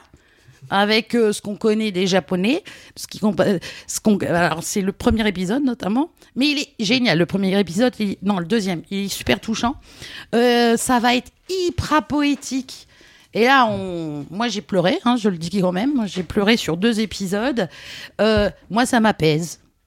Mais des vraiment. oignons, non Non, non, mais vraiment, c'est très apaisant, c'est euh, c'est euh, c'est génial. Et alors, la construction de l'épisode, donc ce générique, la voix off, il explique qu'il ouvre, et ça, vous l'aurez à chaque fois. Et à la fin de chaque épisode, chaque plat qui est mis en évidence dans l'épisode est également mis là à l'honneur à la fin par les personnages eux-mêmes. C'est-à-dire qu'ils vous donnent leurs petits secrets pour euh, réussir leur mets préféré. C'est un petit cours très succinct de cuisine et ils n'oublient jamais de vous souhaiter bonne nuit. Donc ça a un côté, je te fais sortir de, de, de l'épisode que tu viens vivre. Là, c'est ma recette de cuisine, je te la donne, tu envie de la faire, tu l'essayes. Alors je me suis interrogée un tout petit peu plus, je me suis dit, bon, je vais aller voir quand même le manga. Le manga s'appelle La cantine de minuit qui est sorti aux éditions Le Lézard Noir euh, en 2016 en France. Alors, euh, ce petit manga a quand même remporté le 55e prix du manga de Shogakukan. Shogakukan qui est maison d'édition très connue euh, au Japon. Euh, alors je me suis dit tiens c'est quoi Shogakukan Qu'est-ce qu'ils peuvent gagner Il a gagné quand même la modique somme de 1 million de yens qui équivaut à près de 7800 euros pour ce, ce, ce, ce manga. Et donc, euh, en continuant mes recherches, je tombe sur le livre de cuisine de la cantine de minuit. Que Donc, C'est ça que tu as. je me suis procuré. Alors, certains diront sur le manga que les traits sont très grossiers, que ça Je trouve respecte. quand même que les traits sont très grossiers. non, moi, c'est ce que j'ai lu. J'ai pas, j'ai pas lu le, le, le, le, le- le manga, mais il préférait, euh, il préférait vraiment le, le trait qui est beaucoup plus fin de Yaro Abe, qui est donc euh, euh, l'illustrateur et celui qui a écrit le manga. Donc, euh, j'ai- il est sorti le 6 juin. Et moi, je l'ai, je suis trop contente. Donc, dans ce petit livre de cuisine, vous allez retrouver des planches du, du manga avec euh, des protagonistes et leurs plats préférés. Et donc, du coup, voilà, vous avez le plat préféré et vous avez la recette. Voilà, Et on vous explique recette, pourquoi les personnages aiment tant ces recettes. Alors, cette ces recettes-là ont tous été testées et goûtées par le lézard noir et validées par le lézard noir. Voilà. Et en fait, euh, je me suis dit, ah, c'est super, parce que franchement, il y a des fois, quand on regarde les épisodes, on a vraiment envie d'être à la place de ceux qui ont commandé le plat pour manger, quoi. Et euh, je vous conseille vivement cette série. J'ai adoré. Et à l'intérieur, il y a aussi une interview avec celle qui a fait les photos. Alors, euh, je sais plus son nom, je l'ai noté quelque part, je vous le dirai plus tard. Euh, Demain. Ou jamais. mais non, non, non. Ça n'est pas très grave. Attends. Miyako Slocombe. Ah oui, c'est Non, on dit, Voilà. Didouille, on dit Miyako Slocombe, s'il te plaît. Et elle, elle a fait toutes ces photos qui de voilà de plats. Et euh, je trouve que elle est styliste culinaire. Et c'est avec Yao Abe qu'ils ont décidé de sélectionner certaines euh, certaines recettes. Et donc voilà, j'ai juste hâte. J'ai essayé de me renseigner s'il y avait la saison 2 qui était envisagée sur Netflix. Pas de renseignements En ce dernier là-dessus. Donc, euh, si vous ne savez pas quoi faire donc euh, cet été, Vous pouvez regarder. vous pouvez regarder. Sachant qu'un épisode dure 30 minutes. Voilà, Ah oui, c'est ce que j'allais. Ouais. J'allais Il y en a venir. 10, c'est ça Oui. Oui. Franchement, ça se regarde. Et très, ça très- se. Alors moi, j'ai plein de coups de cœur. Enfin, j'ai mis des petits coups de cœur. hein. Moi, j'a- j'adore celui euh, Umurasu, c'est euh, l'omelette de riz frit. Umeboshi, les prunes marinées et patates douces sautées. Voilà, ça c'est mes préférés. Alors pas pour les recettes de cuisine, Non, mais pour les mais pour la relation et l'histoire. Et euh, C'est c'est où tu as pleuré. alors celle où j'ai pleuré, c'est euh, Avec les oignons La patate douce sautée, c'est euh, la pauvre. non Oburesu. Il y a celui Les qui- Bon, par qui Et moi, j'ai regardé des épisodes avec, euh, avec Didouille. hein. C'est c'est vrai que c'est euh, il y a un côté très euh, quasiment familial à cette, à- aux épisodes. C'est-à-dire que tu rentres là-dedans, en fait, tu rentres dans le resto et tu as l'impression d'être vraiment en fait avec. Avec les euh, clients. Comme si tu faisais partie de- de- des clients. en Juste fait. une question, c'est traité comment? Parce que la façon dont tu le présentes, ça fait série documentaire, Ah non, pas alors qu'en fait, c'est série tirée de quelque chose. Donc, il faut pas le voir comme un documentaire Ah, comme c'est on pourrait voir Chief documentaire. Stable ou des Pas choses comme ça. Ah, Non, c'est non, non, c'est C'est vraiment fiction. traité comme C'est des. une fiction. Euh, le restaurant, c'est pas un restaurant comme chez nous. hein. On s'attable tout autour. Oui, c'est euh, c'est autour du bar, quoi. Enfin, voilà, c'est quoi. exactement. Donc euh, les gens s'installent les uns à côté des autres, ne se connaissent pas, euh, regardent les plats qu'ils. euh, Enfin, tout le monde regarde les plats. Qu'est-ce que tu des- manges toi? C'est une façon de présenter des tranches de vie et des. Exactement. Est-ce que ça reste un huis clos? Et c'est-à-dire quand les quand les personnages parlent de leurs histoires, est-ce que tu restes dans les lieux et ça dialogue Alors- ou, euh, ou, tu as des flashbacks, des choses comme ça? Alors voilà, c'est quand euh, quand il y a un plat et qu'il y a une confidence de fête ou qui commence à, à raconter leur histoire, il y a des flashbacks. Tu, tu sors du Et restaurant. tu sors du restaurant. En fait, euh, Mais tu ne vas pas dans une. Enfin, on garde cette image, ce graphisme très intimiste quand même. Les couleurs sont toujours très chaudes. Il n'y a rien d'agressif. Euh, euh, Il y a une fois, il y, a un- il y a un épisode où c'est dans le milieu professionnel, où ça, ça fourmille, mais c'est pas agressif en fait. Il y a vraiment une tonalité qui, moi, je trouve très, c'est apaisante. très et, apaisant en euh, fait comme série. Et euh, ça- Mais qui m'en suis acquis. Moi, j'en ai fait trois d'affilée. qui dit apaisant dit pas chiant. Dit, ne Ah voilà, c'est pas chiant. hein. C'est Bah, pas chiant. Après, euh, après euh, le, sur le, ah, je voulais dire un truc sur, sur, ça, c'est que le, le, il y a, y, a, y, a, il y a un côté très, euh, ça va être un peu, un peu galvaudé comme ça, mais c'est un peu feel good, mais en fait, tu, tu te sens, tu te sens bien. En fait, tu Ouais. vois. Et d'ailleurs, le Didou disait oui, il t'explique comment ils font la recette, etc. Mais en fait, c'est complètement intégré dans, dans, dans l'histoire. C'est pas genre, attention, et maintenant on va vous faire le cours de cuisine à la maïté, pas du tout. Tu vois, c'est, c'est, Mm. en fait, c'est, intégré dans la, dans la série. Et d'ailleurs, ce qui est assez amusant, ce que disait Didou tout à l'heure, c'est la conclusion, puisque les, les, les protagonistes principaux, ceux qui sont le sujet même Mm. de l'épisode, hein, au cœur de l'intrigue, quand ils te saluent, en fait, quand ils disent bonne nuit, t'as un côté presque, en fait, ils, ils mangent, ils se retournent, c'est la fin de l'épisode. T'étais avec nous au restaurant pour le manger. euh, bonne nuit, comme euh, si je te donne mon secret. Comme s'il pétait le quatrième mur, comme s'il Ouais. il s'adressait à toi. Il s'adresse au spectateur et c'est très très marrant en fait la, façon dont c'est fait. Et euh, du coup, tu as une espèce de, de connivence qui se fait comme ça avec le, avec le spectateur qui, Ouais. qui est assez chouette quoi. Qui crée l'immersion. Qui- euh, qui- Totalement. l'immersion. Ouais. Alors euh, voilà, donc euh, non, mon frère, honnêtement, Didou, il voulait regarder. euh, je me suis dit bah tiens, pourquoi pas, on va, on va jeter un œil. Et c'est vrai que tu, tu, tu, tu peux te laisser emba- prendre par cette espèce de ouais, de rythme. de, de rythme parce qu'en plus les épisodes sont tous mm, ils ont une même structure un même euh, ils sont tous bâtis sur, le- de la même façon avec euh, l'intro est toujours la même tu as toujours le, le- la C'est une préparation routine, du enfin, plat un rituel Voilà. en fait. le C'est un rituel rituel, c'est un une rituel routine, C'est très- Et t'as des c'est très personnages qui peuvent être euh, hauts en couleur, ou t'en as certains qui sont tout en sentiment, euh, avec des, des histoires des fois hyper rocambolesques, et puis d'autres très touchantes, et dans une tout ça dans une atmosphère intimiste, et tu ne peux que te laisser embarquer. Est-ce que le, le, le manga euh, dont est issue la série, il est, il est encore édité, il est encore Oui, trouvable oui, oui, ou, oui, euh, tu le trouves, euh, tu le trouves. Alors c'est 18, euh, c'est entre 15 et 18 euros. Il est à la Fnac, il est chez Cultura. euh, je pense que si tu vas dans n'importe quelle librairie en le demandant, tu peux te le pro- procurer. Mais euh, euh, franchement, euh, Parce que je J'imagine le fait Ouais. que la série soit sur Netflix de Oui. un éclérage. euh, j'imagine Ouais, au, mo- au moins. Il y, a- il y a un truc qui est intéressant aussi, c'est Bah, que bon, quand je parlais de, de ritualisation tout à l'heure, c'est qu'en plus tu as des. Voilà. Didou parlait de personnages récurrents. ça vous donne une couleur de film Ouais. là. Ouais. Parlait, Didou, il parlait de personnages récurrents. Ouais. En fait, tu as des systèmes de C'est enfin, lui master. comme les cœurs antiques. Mm. Je, je m'explique, en fait, c'est que tu as, tu as, c'est comme une, un- presque un théâtre, enfin pas un théâtre, mais c'est au niveau, euh, c'est une image. hein. C'est-à-dire qu'il est le, le- le maître est là dans son restaurant. D'ailleurs, les clients l'appellent maître. hein. Ouais, C'est- c'est- c'est- C'est très très marrant. Massa. ça Et tu, et, tu, en- et- et et as le et tu as les et tu as les, les le, le cœur c'est-à-dire c'est les, les, les habitués Sama plutôt, non? Et tu oui, Eh, Bing. Non, je sais pas. Euh, Non, Pardon. dis- moi je veux pas manger massa, moi. massa, j'aime massa, moi. Massa- c'était quoi masala non je sais plus Tikka Masala. tikka masala Ouais.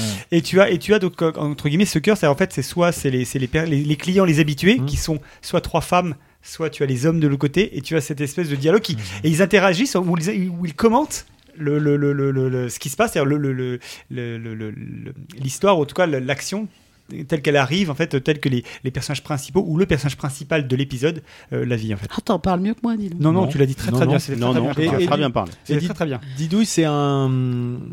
La cantine de minuit, est-ce que c'est une quelque chose d'une fiction pure ou est-ce que ça s'inspire d'une histoire vraie, peut-être d'un restaurant qui aurait existé comme ça Tu sais pas, non? Euh, je- J'en ai aucune idée, mais de, enfin, de ce que j'en lis, bah, au départ c'est un manga.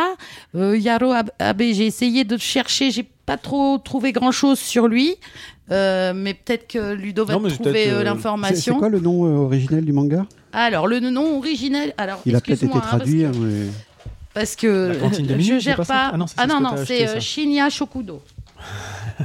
D'accord. Shinya Shokudo. C'est ça, c'est traduit en Non, français, la cantine de minuit. Oui. Et le et sur Netflix c'est Midnight Midnight, Stories. Diner. Non. Ah, pardon. Midnight Diner, euh, Tokyo Stories. D'accord. Voilà. C'est- pas indiqué. J'ai regardé le livre de, que Didou a ramené. euh, C'est pas, c'est c'est pas indiqué. Mais, euh, Bon, bah tant pis. hein. mais j'aime pas- je- je- juste, je peux me permettre, Didouille. J'aime beaucoup la façon hein. dont ils, ils annoncent le truc euh, sur le livre, en tout cas, en tout cas, tel qu'il se présente. C'est mon restaurant est ouvert de minuit à 7h du matin environ. On le surnomme la cantine de minuit, mais pour certains, c'est plutôt la cantine de l'aube. Et puis tu as tu as le, tu Hmm. l'histoire qui démarre. Je, je trouve ça Ce n'est pas sympa. traduit tout à fait comme Oui, ça parce que normalement, on sur dit la toi, série. toi, toi, toi. Voilà, c'est prêt. Ah, ça fait longtemps qu'on n'avait pas eu notre 5 minutes cliché. si vous voulez faire des imitations, c'est le moment. C'est le moment, Marius. On peut faire Marseille aussi. hein. Du coup, moi, euh, du coup, dans ma lancée, parce que j'étais frustrée parce qu'il n'y avait pas la saison 2, je me suis aussi essayé euh, Samouraï Gourmet. Ah, ça m'a fait chier. Là, Ah, là c'est trop surjoué, c'est pas du tout ce, que, ce qui me fait kiffer. Voilà. Donc ça, tu le déconseilles. Bah non, parce qu'au bout de deux épisodes, j'ai quoi. esquitté. Donc des fois, il faut, dans certaines séries, aller plus loin que les premiers épisodes. Mais là, ça correspond pas à ce que j'aime. euh, Moi, j'aime bien le côté poétique japonais. Mm. Voilà. Eh ben écoute, très bien. En tout cas, tu l'as bien vendu aussi. Ouais, ça, donne envie. Ça donne vraiment envie. plein de ouais. choses à On va voir. rajouter là. ça à la liste des choses à regarder sur. Netflix. Ou à lire. Donc euh, merci Didouille pour euh, cette, euh, cette rubrique. Quelle spontanéité, Et quelle rubrique N'est-ce pas Hein, Vous avez vu un peu. Et euh, on va passer à, à Monsieur Christophe. Yes. Euh, Christophe qui va nous parler d'un d'un bouquin, je pense. Étonnant. Mais de quel bouquin vas-tu donc nous, ah, nous parler? Et c'est ça.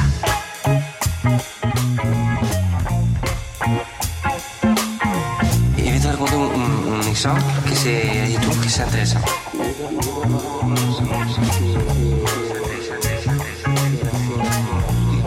Et c'est ça, je trouve que c'est important. Et donc Christophe, de quoi donc nous parles-tu? Alors donc après euh, toutes ces merveilleuses choses sur écran, un peu de lecture pour changer. Euh, donc je vais vous parler d'un roman euh, écrit par euh, quelqu'un qui s'appelle Fabrice Caro, qui est Mhm. plus connu pour ses BD, évidemment, dont euh, de Zai Zai. Zai Zai, que tout le monde ici a lu et, euh, et qui nous a tous fait beaucoup rire. Avec, bon, on va pas s'éterniser. et donc euh, Fabrice Caro, plus connu donc sous euh, le, le pseudo ou l'abréviation Fab Caro, s'essaie pour la seconde fois un- au roman, parce qu'il en a déjà écrit un en 2006 que je n'ai pas lu. Et donc, avec, euh, avec ce nouveau roman, eh ben, il s'installe dans une espèce de, de fantaisie littéraire euh, absolument délicieuse. Un petit peu à l'image de ses BD aussi. Donc, le point de départ de ce roman, c'est cette soirée donc euh, qu'Adrien, le personnage principal, passe avec sa famille, c'est-à-dire ses parents, sa sœur et son beau-frère. Son beau-frère qui s'appelle Ludo. Ça m'a fait marrer. Ça, je crains le on pire. va, on va voir. Je crains le pire. Alors, au début de, de ce repas, en fait, et en cachette de sa sœur, Ludo de- donc, demande à Adrien de, faire un discours le, jour de leur mariage, quoi, parce qu'il vient de l'annoncer, en disant, tu sais, ce serait le plus beau des cadeaux euh, pour ta sœur, hein, c'est vraiment... euh, Mais euh, faire ce discours pour Adrien le jour du mariage de sa sœur, avec qui il n'a aucune complicité, et qu'il vient justement de se faire larguer par, son, par sa, son ami, et que de toute façon, intérieurement, il se dit que sa vie est un vrai désastre, eh bien, va faire émerger en fait tous les petits travers relationnels de la vie. Et comme euh, si cette soirée euh, ne s'annonçait pas assez pourrie, Adrien, personnage angoissé euh, dont l'incapacité à communiquer est grande, va euh, s'auto-flageller flageller en envoyant un message à son ex pour prendre de ses nouvelles. Erreur fatale. Elle ne répond pas et elle a pourtant lu le message. Mais dans cette société de, de l'instantané, toutes les divagations du héros vont se mettre en branle parce qu'il se dit pourquoi elle répond pas quoi. Mhm. Euh, donc dans ce roman, nous entrons dans un double univers, c'est-à-dire celui du monologue intérieur euh, de- euh, du personnage Adrien et celui du huis clos familial avec tout ce que ça peut comporter comme, comme drôlerie. Donc le discours, le discours est donc un enchaînement de situations cocasses, absurdes et désabusées, donc euh, porté par notre personnage Adrien, qui est narrateur en même temps, euh, et qui, euh, donc durant ce repas un petit peu particulier, va va, va se livrer, en fait, faire une, introspection profonde et touchante de sa vie, euh, de, de ses proches, de ses relations, euh, de son amour, de ses amours, et le tout euh, dans un espèce de ton euh, doux amer. Et, euh, ce qui est très fort, c'est qu'avec le même style euh, qu'il sait le faire en BD, c'est-à-dire un style frais, loufoque, absurde, euh, composé de chapitres très courts.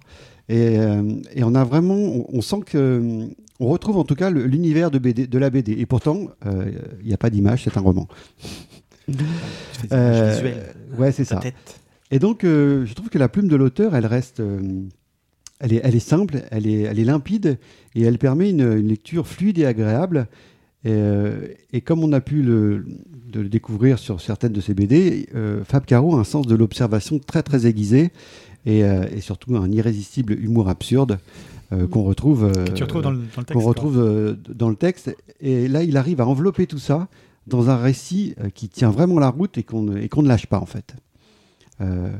Donc le, le roman donc, accumule les scènes désopilantes, ponctuées de, ce- de ces petits flashbacks intimes, euh, euh, débauche hilarante de ce fameux discours pour ce mariage, euh, qui d'ailleurs, en fait, au fil du roman, va évoluer. Ils vont, ils N'en vont- raconte pas trop pour Arnaud, il va se, il va se faire mal aux oreilles. Non, non, c'est, c'est- je raconte pas trop, mais euh, en fait, le, le discours va, va, va évoluer au fur et à mesure des événements du euh, au fur et à mesure de, de l'évolution du dîner, en fait, qui devient de plus en plus cauchemardesque. Et donc, les discours, euh, finalement, ils, ils- ils s'adaptent à, à l'ambiance générale du dîner. Ça va être super Euh, drôle. Et, euh, et, et le ridicule des situations euh, dans lesquelles Adrien s'imagine, euh, finalement, s'enchaîne avec bonheur. Et c'est vraiment un délice. Euh, Moi, j'ai vraiment adoré. Euh, et donc, ce qui est à la fois très bien fait, c'est que c'est à la fois drôle et touchant. C'est caustique et tendre. Et, et Fab Caro tisse un espèce de, de regard, je l'ai déjà dit, doux amer sur les relations amoureuses comme familiales. Et donc, il, il est, il est, il rebondit à chaque fois sur, sur les, les deux thématiques. Et, et donc tout sonne vraiment juste dans, dans ce roman. C'est percutant, c'est toujours bien vu, c'est tout est vrai. Enfin, on a Je trouve qu'il maîtrise super bien le Ah ouais. comique de situation. Voilà. Donc, dans le pitch que tu viens de me donner, là, ça doit être vraiment délicieux, en fait. C'est exactement ça. Mm. C'est-à-dire que tout sonne vrai. C'est-à-dire Mm. que tu dis, mais euh, c'est exactement ça, quoi. Euh, Il y a un peu de mélancolique, de mélancolie, pardon. Euh, tout sonne très drôle. Parfois, c'est hilarant. Et en même temps, tout de suite après, bah, on replonge un petit peu dans le, dans, dans le type qui a une vie désastreuse. euh, mais, euh, mais comme c'est dit avec, avec humour, finalement, euh, Ça passe. ça D'autodérision, passe. de- Beaucoup d'autodérision.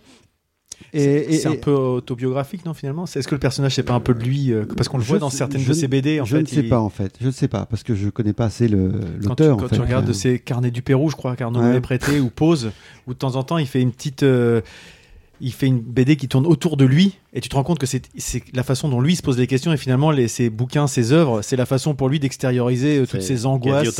C'est c'est pour ça en fait. alors, Parce que la description que tu fais depuis ouais. tout à l'heure, ça me fait Ouais. penser à Carnet du Pérou, où, Ouais. Il y a de où Pause, l'introspection où il se retrouve tout seul. sur fa- ses difficultés Voilà. d'auteur. Donc c'est pour ça que ça me parle bien en fait. Bon bah donc euh, peut-être que effectivement peut-être que c'est autobiographique, mais euh, on- il faudrait faire des recherches peut-être que. Ou pas d'ailleurs. hein, en tout on retrouve, on retrouve ces, En tout cas, ces ça peut thématiques. faire écho euh, à des choses qu'il. Oui, c'est- je, je pense qu'il y a, il y, a une- il y a- il y a des choses qui sont forcément euh, du vécu parce que ou alors comme, enfin, je- pour moi c'est un sens aiguisé de l'observation, c'est ce que je disais. Euh, ou bien c'est du vécu, mais euh, toujours est-il c'est que il a Ça, ça- ça sent le vrai. quoi. Ouais, ça, sent- ça sent le vrai. Ça, il est, euh, il, il est jamais dans, dans l'exagération euh, ou la facilité en fait. et donc, ce, pour moi, ce, ce roman, donc pour pour conclure, parce que euh, je vois le temps qui défile, ce, ce roman. euh, ce, man- ce roman résonne comme un, un hymne un petit peu aux inadaptés de l'existence en fait. C'est moi je l'ai un petit peu euh, pris comme ça, mais tout en maintenant en fait cette touche d'espoir euh, nécessaire à, à la poursuite euh, de sa vie quoi finalement. Et, euh, et je trouve que ça, il sait, il sait vraiment très bien le faire. Euh, moi, j'ai été happé par ce roman. Vraiment, euh, à Finalement, t'as pas perdu en n'ayant pas les images. Finalement, Ah tu non. retrouves le fond euh, qui fait rire. Quoi. Les Voilà, images, elles apportent un. On, on a l'impression d'être dans une BD parce que de toute façon, euh, il décrit tellement bien les situations euh, avec un langage qui est vraiment euh, très très accessible. En fait, il se prend pas, il se prend pas la tête quoi. Qu'on- que les images, en fait, c'est toi qui te les crée en fait. Les, les bulles, si on a lu un petit peu de, de, de Fab Caro, les bulles, elles apparaissent en fait. Euh, au demander fur- justement si il a vraiment un style particulier et bien à lui. Tu te les imagines dans dans son style en fait. Bah oui, euh, ouais. exactement. C'est-à-dire que ah, pour quelqu'un qui, n'aurait lu aucune de ses BD, peut-être que ça fera pas ça. Mais dès l'instant où on a lu, euh, je sais pas, deux, trois de ses BD, euh, ce qui est mon cas, j'en ai pas lu énormément parce qu'il en, il en a écrit Ouais, un paquet très- quand même. hein. il est très productif, Il ouais. est- et, euh, et donc dès l'instant où on a cette, euh, cette connaissance de son univers de la BD, en lisant ce roman, eh ben, on, on- on est plongé dans une BD. Et en, en même fait. temps, la force, de, la force de sa BD, elle est justement dans le dialogue et dans, Finalement, dans ce ouais. qui s'y Bah dit oui. plus que dans le dessin. Exactement, Ça exactement dépend parce que justement quand je parlais de comique de situation, des fois justement comme il se passe quasiment rien de la première bulle à la dernière, tu fais pas attention. Sauf que des fois dans le texte à la fin, tu te dis j'aurais peut-être dû regarder vraiment parce qu'il y a le petit détail qui tue. Oui. Ouais, C'est Et- vrai qu'il y a certains. Je vois ce que. Enfin, en tout cas, je pense à certains trucs, euh, des gens sur un canapé, tout ça. C'est- ouais. Qui peuvent être visuels aussi. La roulade qui, Non, non, qui c'est prend vrai. 4 Ouais. cases, c'est à mourir de rire. Ouais, ouais. Mais t'as raison, c'est sa force d'observation aussi qui fait qu'il arrive à voir dans les détails, faire ressortir une idée force. Mm. euh, Mais, mais là, donc le, la description, enfin, lui, il est, dans, le roman, il est, il est là, dans la BD, il est dans le dessin, mais là, la description, elle est, elle est, elle est aussi précise euh, euh, qui peut le faire dans, dans une BD et donc euh, ça fonctionne. Mm. C'est-à-dire que le, le comique de situation, euh, il le décrit là au lieu de le, le dessiner et, euh, et ça marche à fond. Quoi. Vraiment, c'est un super bah, roman. Ça doit se lire vite, non? Et ça se lit très vite. Ouais. ouais. Et puis c'est c'est chapitré euh, de façon très. hum, Ce sont des chapitres très très courts Ouais, et qui fait que. Mm. voilà, ça- on, on s'ennuie pas une seconde et, et oui évidemment ça se lit très très vite. Top. Donc, Je rebondirais du coup parce qu'on en a parlé un peu en off avant, puisque encore une fois, enfin, Ah on oui. en a parlé sur notre sur notre petit forum privé. Euh, moi, je suis tombé dessus il y a pas longtemps justement parce que par- j'ai dans dans les, je suis abonné sur Audible de d'Amazon et j'ai vu qu'il y avait Fab Caro cette œuvre-là qui était sortie et lue par Alain Chabat. Ah bah, je pense que et donc quand j'ai vu le combo, je me suis dit mais c'est dingue ça. Et quand je t'en ai parlé, tu m'as dit bah justement je viens de le lire, ça va être le sujet de l'entrepôt. Ah donc ouais. euh, là, je pense que je vais le j'attendais. Je voulais pas le lancer avant que t'en parles pour justement euh, le découvrir un peu donc, après. Là, je pense que ça va être. euh, Enfin, on connaît tous Alain Chabat. Euh, je pense que les deux mêlés, c'est-à-dire le texte Ah, de Fab Caro, ça doit être super. lu Ouais. et interprété par Chabat, je pense que ça va être, enfin, à mon avis, mourir de rire. à mourir de rire. Tu- écoute, à mon vais- avis, tu vas passer un bon moment. Je vais te dire ça. Je voudrais regarder combien de temps il dure parce qu'on parlait de combien de temps ça se, ça se mettait.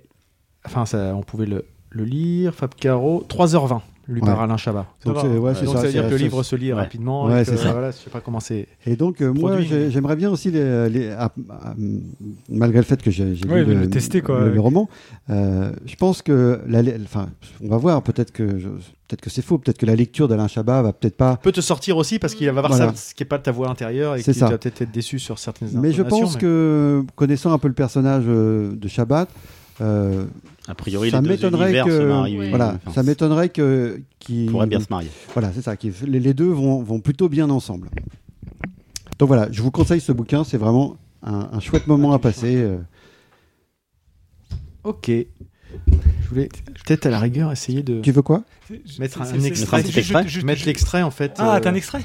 euh, je, je regarde si je peux le. Ah non, non. Au, au début, je voulais, je voulais lire un extrait, mais j'ai pas réussi à le trouver à un moment euh, très ça, drôle. je- puis je je me suis Non mais l'extrait qui est mis en qui est mis en place Ah dans oui. Audible justement quand ils te mettent en avant, tu peux Mm. toujours écouter un extrait en fait.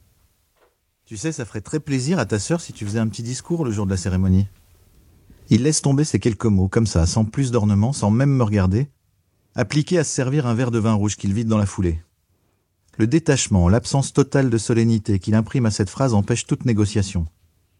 Débattre d'une telle proposition relève du superflu, voire du grotesque. J'ai beau chercher, je n'y décèle pas l'ombre d'une intonation interrogative. Son autorité naturelle ne s'encombre d'aucune question, de volume sonore, de regard droit. Rien de très élaboré, hein, quelques mots, ça la toucherait beaucoup.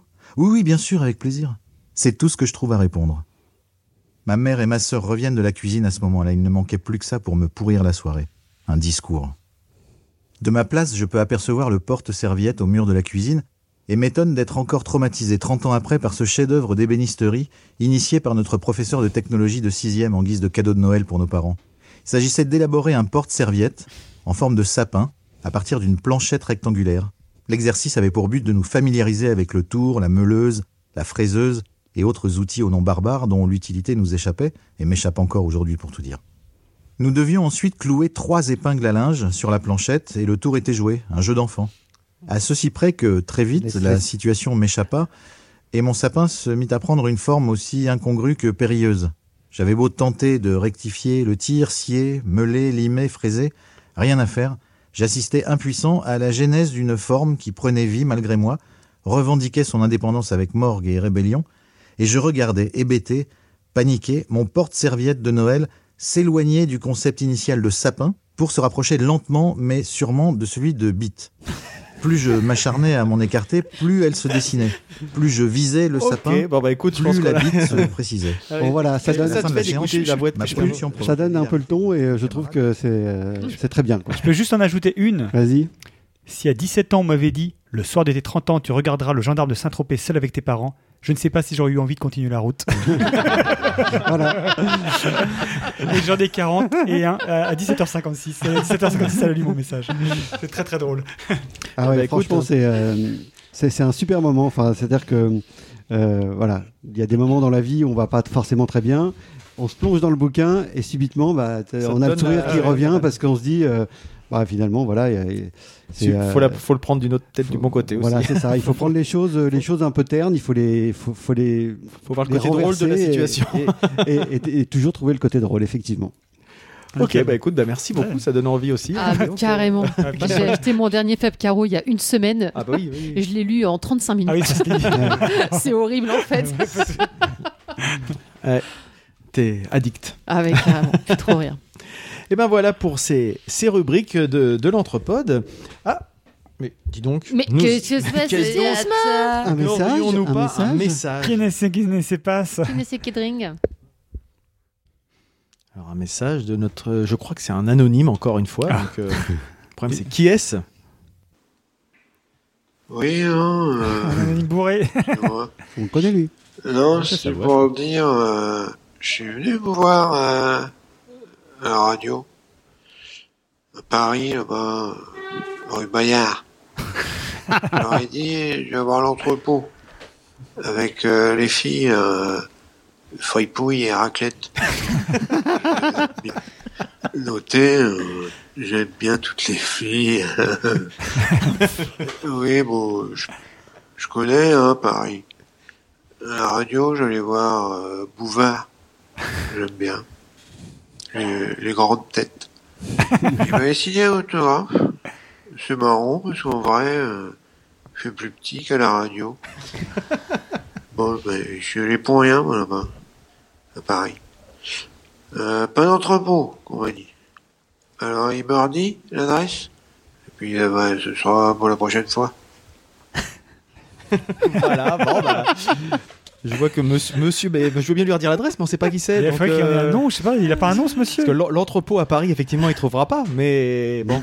Au moins, il a vu Bouvard, il a un bel, un bel Moi, autographe. je pense qu'à Paris, il y a plusieurs entrepôts. hein. Ah bah, c'est ça le problème. hein. fort. Et mais à Paris, il n'y a pas fripouille et raclette.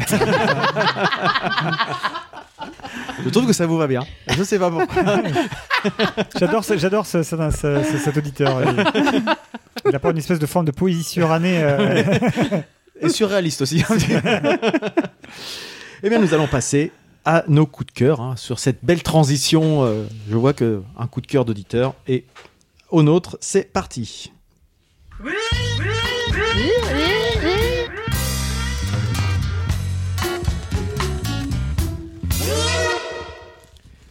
Et pour les coups de cœur, puisque Marius doit s'en aller, on va commencer par lui. T'es prêt, Marius? Ouais, ça marche. Donc, Marius, c'est à toi pour le coup de cœur. Tu es prêt? Ouais. C'est parti. Donc moi je vous ai déjà parlé des festivals au Normand que je sais si bien mettre en valeur. Eh bien rebelote, je remets ça avec le Normandie Metal Fest, un festival qui a lieu sur la commune de Louviers au Moulin début juin pour la troisième année consécutive. J'ai eu la chance d'être accrédité en photo au dernier moment. Un avant Hellfest que du bonheur et des organisateurs qui mettent le paquet, 15 groupes de métal, trash, heavy metal dans tous les sens qui se succèdent sur deux scènes intérieure-extérieure pour la bonne humeur des, des festivaliers. On peut manger sur place, on peut boire sur place, on peut faire des emplettes sur place, les bénévoles sont vraiment sympas, ça vaut le déplacement. Et peut-être que l'entrepode pourrait poser ses guêtres là-bas à faire à suivre. Je suis en contact. Ce qu'on entend derrière, c'est un groupe au Normand Prophecy of Ap- Apocalypse qui était présent sur le festival, sur lequel j'ai carrément craqué musicalement et photographiquement. Les photos sont sur mes comptes Insta et Facebook, Marius Lumière Photographe. Plus tous les autres présents, je recommande vivement ce festival qui, j'espère, euh, aura lieu l'année prochaine et sur d'autres, euh, sur de longues, longues, longues années. Merci, Marius, et on verra pour aller à ce festival peut-être l'année prochaine. Christophe, à ton tour. Tu es prêt? Tu as un chrono? Tu as quelque chose? J'ai pas de chrono, mais il y en a un là, mais faut. Fripouille, s'il te plaît. C'est parti, Christophe. Alors, un coup de cœur musical pour ce quatuor euh, rennais intitulé Initial Bouvier-Bernois. Clin d'œil à Gainsbourg et à Brigitte Bardot, Initial Bébé, euh, Bouvier-Bernois, race de chien, le parallèle, euh, qui nous donne à entendre une pop très originale, aux influences latino-américaines teintées d'un d'un swing très jazzy, une excentricité musicale très maîtrisée avec une élégance qui groove et qui groove et qui groove. Découvert par les transmusicales de Rennes l'an dernier, je vous recommande très chaudement leur album sorti euh, également l'an dernier. Ah, je vous laisse écouter la suite parce que c'est mieux que tout.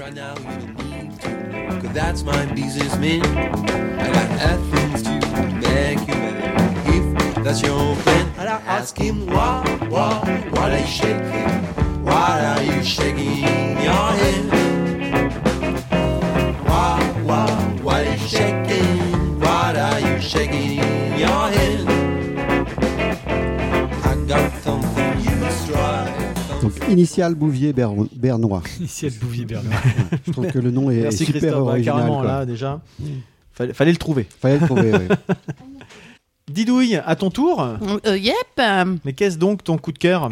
Oh, ça va être rapide. Non, mais c'est pas ça, la question. Ça va une minute. Hein. Ça va être une minute. La question, c'est qu'est-ce donc? J'ai pas de musique à ah, passer. Ben, non, pas du tout. Sinon, je te l'aurais dit. Tu, te, bon, crois bah, bien. Bah, bien sûr. bien sûr, bien sûr. Où avais-je la tête?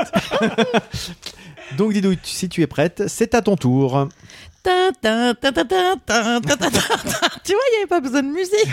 non, ça paraît décalé, mais bon, moi je l'ai vu sur le tard. J'ai vu sur le tard ben, la fameuse dernière saison de Game of Thrones. Et honnêtement, ah, j'ai adoré. Et j'ai adoré. euh, je trouve que tout est bien ficelé. On a, on a tout ce qu'il faut pour chaque personnage. Et je suis un petit peu. euh, comment euh, surprise de certaines réactions de certaines personnes qui étaient fans de Game of Thrones et qui n'ont pas du tout aimé la fin. Je pense que c'est des frustrés de d'une série. voilà. Non, ben, ah, C'est un point de vue. c'est mon point de vue. Tu penses à quelqu'un en particulier non? Non Euh, Pourquoi tu t'aimes pas, Non toi? Ah, si, si, moi j'adore. Non, mais pas, c'est ça, t'aimes pas Non, mais J'essaie pensais que Didouille t'avais- finir, il reste 4 secondes. Oui, tout ça pour vous dire que regarde, allez regarder aussi le reportage où on les voit lire euh, le- comment ils terminent dans la dernière saison, c'est génial. Voilà. The Final Watch, c'est ça The non? Final The Last Watch. Watch. Euh, C'est pas la Euh, fin la- du countdown euh, The Last Watch. Last Watch. ouais. Très bien. Merci Didouille. Elle vous en prie. Ludo. Donc, C'est à moi? C'est parti. C'est Ludo, c'est parti. Donc moi je vais vous parler de Heilung, euh, un groupe de folk expérimental dont le concept et la musique ben, sont basés sur l'histoire de l'Europe du Nord. Et plus particulièrement tout ce qui tourne autour de l'âge de fer, des civilisations vikings, etc. Alors dit comme ça, ça peut un peu faire peur. Et pourtant, euh, moi je les avais découverts avec euh, Nico et Marius au Hellfest l'année dernière. De Et très belles fran- photos de et- Marius. Ouais, et franchement, ça avait, été, ça avait été vraiment une claque sévère. C'était une expérience visuelle, sonore, c'est complètement tripant quoi. Euh, c'est pas du tout métal, hein, c'est basé avec des instruments, euh, on va dire Traditionnel, enfin même pas traditionnel quoi. C'est Donc voilà, leur troisième album, euh, Futa, Fuda, je sais pas comment on dit, sort le 28 juin. Ah, Et- bah, il n'y a personne pour ce- traduire, tu et ce, remarqueras. et ce- et ce morceau, et ce morceau, Norupo, en est le, le- le premier extrait. Donc euh, voilà, c'est un truc magique pour moi qui a complètement laissé de marre ma femme et mes gosses. Mais moi j'adore, je vous laisse apprécier. ça, c'est chamanique trans. Exactement. Je confirme.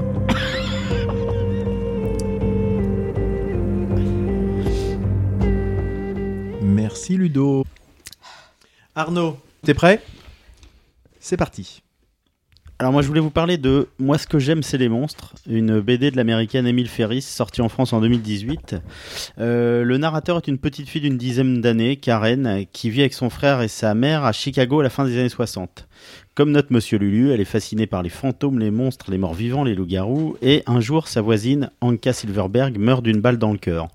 Meurtre, suicide, Karen va mener son enquête et on va plonger dans le passé très sombre, très très sombre en fait, de cette femme. Parallèlement, on va découvrir le quotidien de Karen, ses liens profonds avec son frère et, sa mère, ses amis. Tous ont leur part de mystère, de bizarre, mais si tant est qu'on sache ce que c'est que le bizarre. C'est beau, c'est profond, j'ai vraiment été happé par l'histoire. Graphiquement, c'est vraiment époustouflant. Tout est fait au stylo bi. Chaque page, c'est vraiment une claque visuelle à mes yeux. Euh, ça n'est que le livre 1, donc je suis à la fin de ces 400 pages au milieu de l'histoire. Et franchement, j'ai vraiment hâte de lire la suite, qui visiblement sort en septembre prochain aux États-Unis. Alors, pour la sortie en France, je ne sais pas. Merci Arnaud. Super. Starlet, euh, à ton tour, tu es prête? Oui. Alors, mon coup de cœur ce mois-ci, c'est euh, la sortie du dernier album de Nash. Il est sorti le 24 mai. Et comme je vous l'ai déjà présenté, je vais rien redire. Je vais vous laisser écouter le premier titre qui s'appelle L'Aventure, euh, titre de l'album. Comme l'oiseau, parcourir la vie, découvrir ma voie, décrocher mon étoile, qu'importe si je me perds quand le ciel s'éteint moi. J'avance bercé par l'univers, plus rien ne me retient. J'avance et j'oublie. Je pars, je pars à l'aventure. Je laisse tout derrière moi, je pars. Soyez-en sûrs, cette fois, même si ici tout me retient, même si dehors tout me fait peur. Voilà. Et toi, mon Nico, maintenant, Ouais. ton petit coup de Merci, cœur merci Starlet. Euh, Et je vais donc conclure les coups de cœur, moi aussi avec euh, de la musique. C'est parti. Et donc, euh, moi je vous présente euh, Frank Carter and the Rattlesnake. Donc euh, l'album euh, The End of Suffering. Euh, J'étais obligé de parler de cet album parce qu'il tourne quasiment en boucle depuis sa sortie à la maison depuis le 3 mai. Donc sur la forme, l'album, on peut dire qu'il est assagi et moins énervé que les précédents. Sur le fond, par contre, les textes sont sombres et tournant toujours autour, de- la rupture et de la dépression. C'est le résultat des, problèmes de vie que Frank Carter a rencontrés entre euh, drogue, euh, tentative de suicide, euh, rupture, etc. Donc j'ai galéré pour choisir un titre, mais j'ai choisi Kitty Sucker, que vous pouvez écouter là. Et sinon, j'ai un gros coup de cœur pour le Hellfest qui nous permet de participer pour la cinquième année consécutive.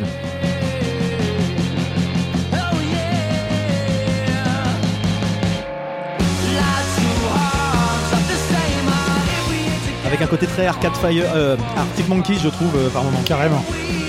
Carrément.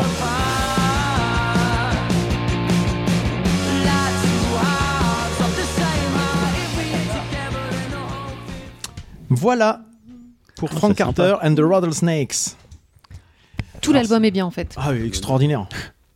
Et donc voilà, on arrive à la fin de, Mais de oui, cet enregistrement, oui, de ce mais oui. 49e Mais épisode euh, qui, Incroyable. vous allez voir, ça va nous amener l'été, ça. Bah, c'est ça, c'est sûr, ça qu'il faut. sûr.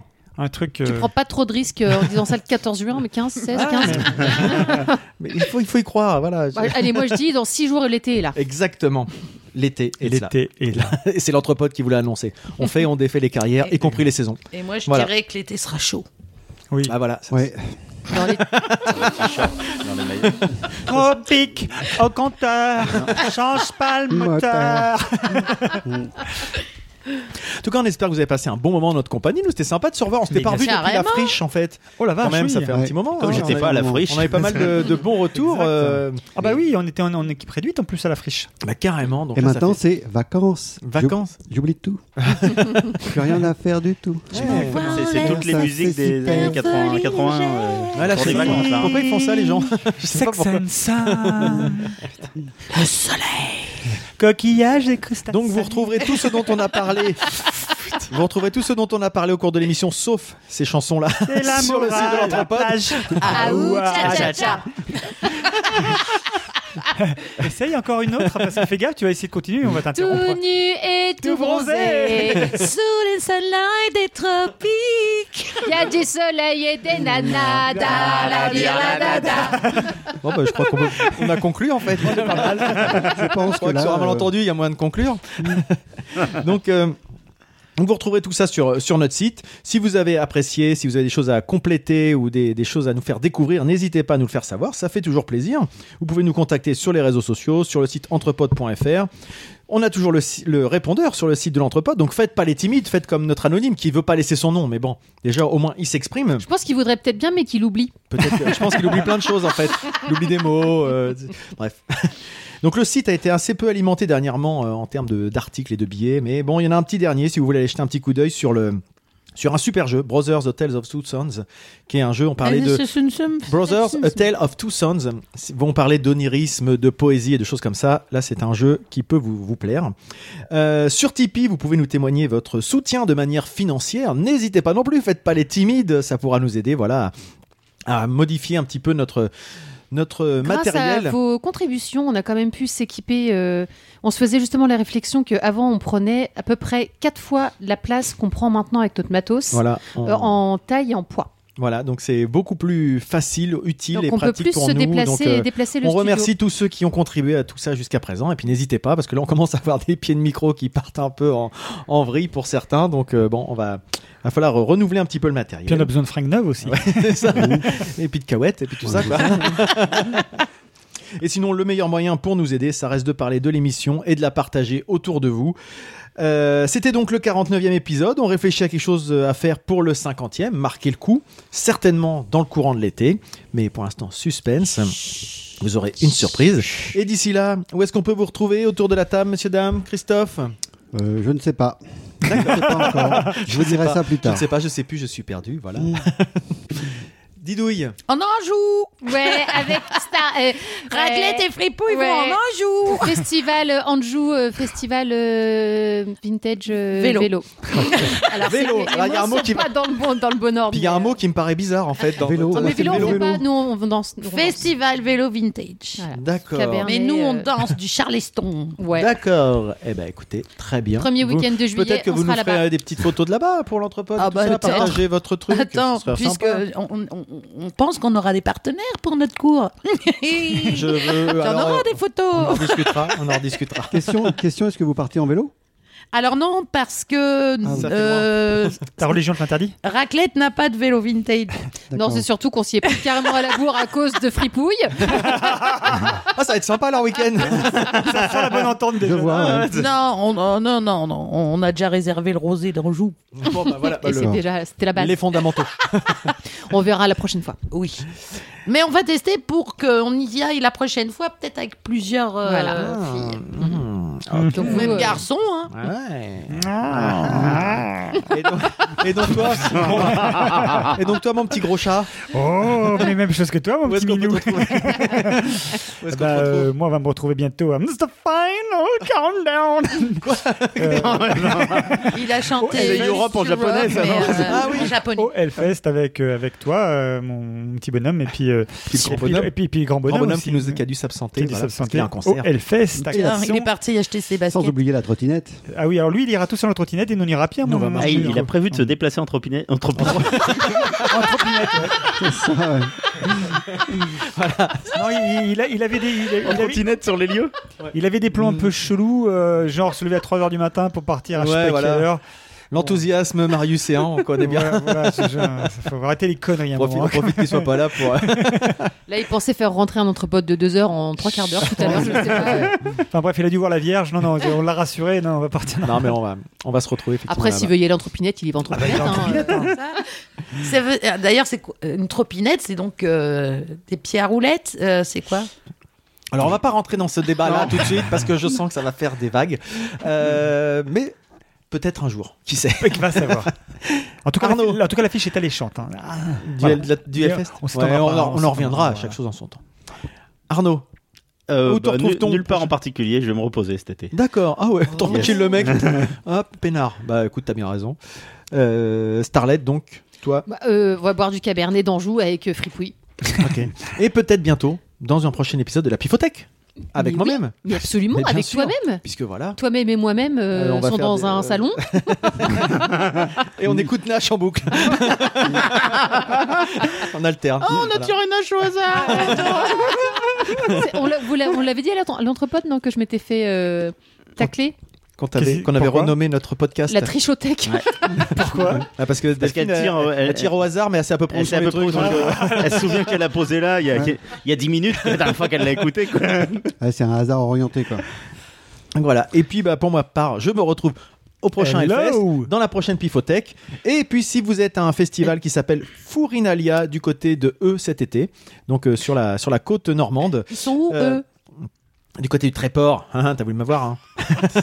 donc eux, le Tréport, euh, il y a un festival, donc Fourinalia, qui mélange euh, archéologie, rock, etc. Donc c'est sur un site euh, historique. euh, Le site a l'air vachement Le site sympa. a l'air très très sympa et donc on a la chance de jouer là-bas avec mon groupe Wisdom. Ça sera le 28 juillet. La donc euh, n'hésitez pas à venir jouer là-bas. Alors moi, je joue à Furonculia. J'avais oublié de le dire. Un site archéologique aussi, Ouais, il, y a, il y a fait longtemps qu'il n'y a pas eu de fouilles et de. avec des cratères. Le dernier qui l'a fouillé, c'était toi, Christophe. hein. Je me souviens bien des cratères. Eh ben, sur ces sur ces belles paroles, sur ces mots, on reste dans la poésie jusqu'au bout. En fait, hein, voilà. c'est- Je crois que c'était le, le maître mot de, de cet épisode. Ça, ouais. Poésie. Poésie de l'été. C'est vrai que c'était très la poétique. poésie, la poésie de l'été de l'entrepode. Qu'est-ce qu'on se dit en général? Allez, Allez, Bisous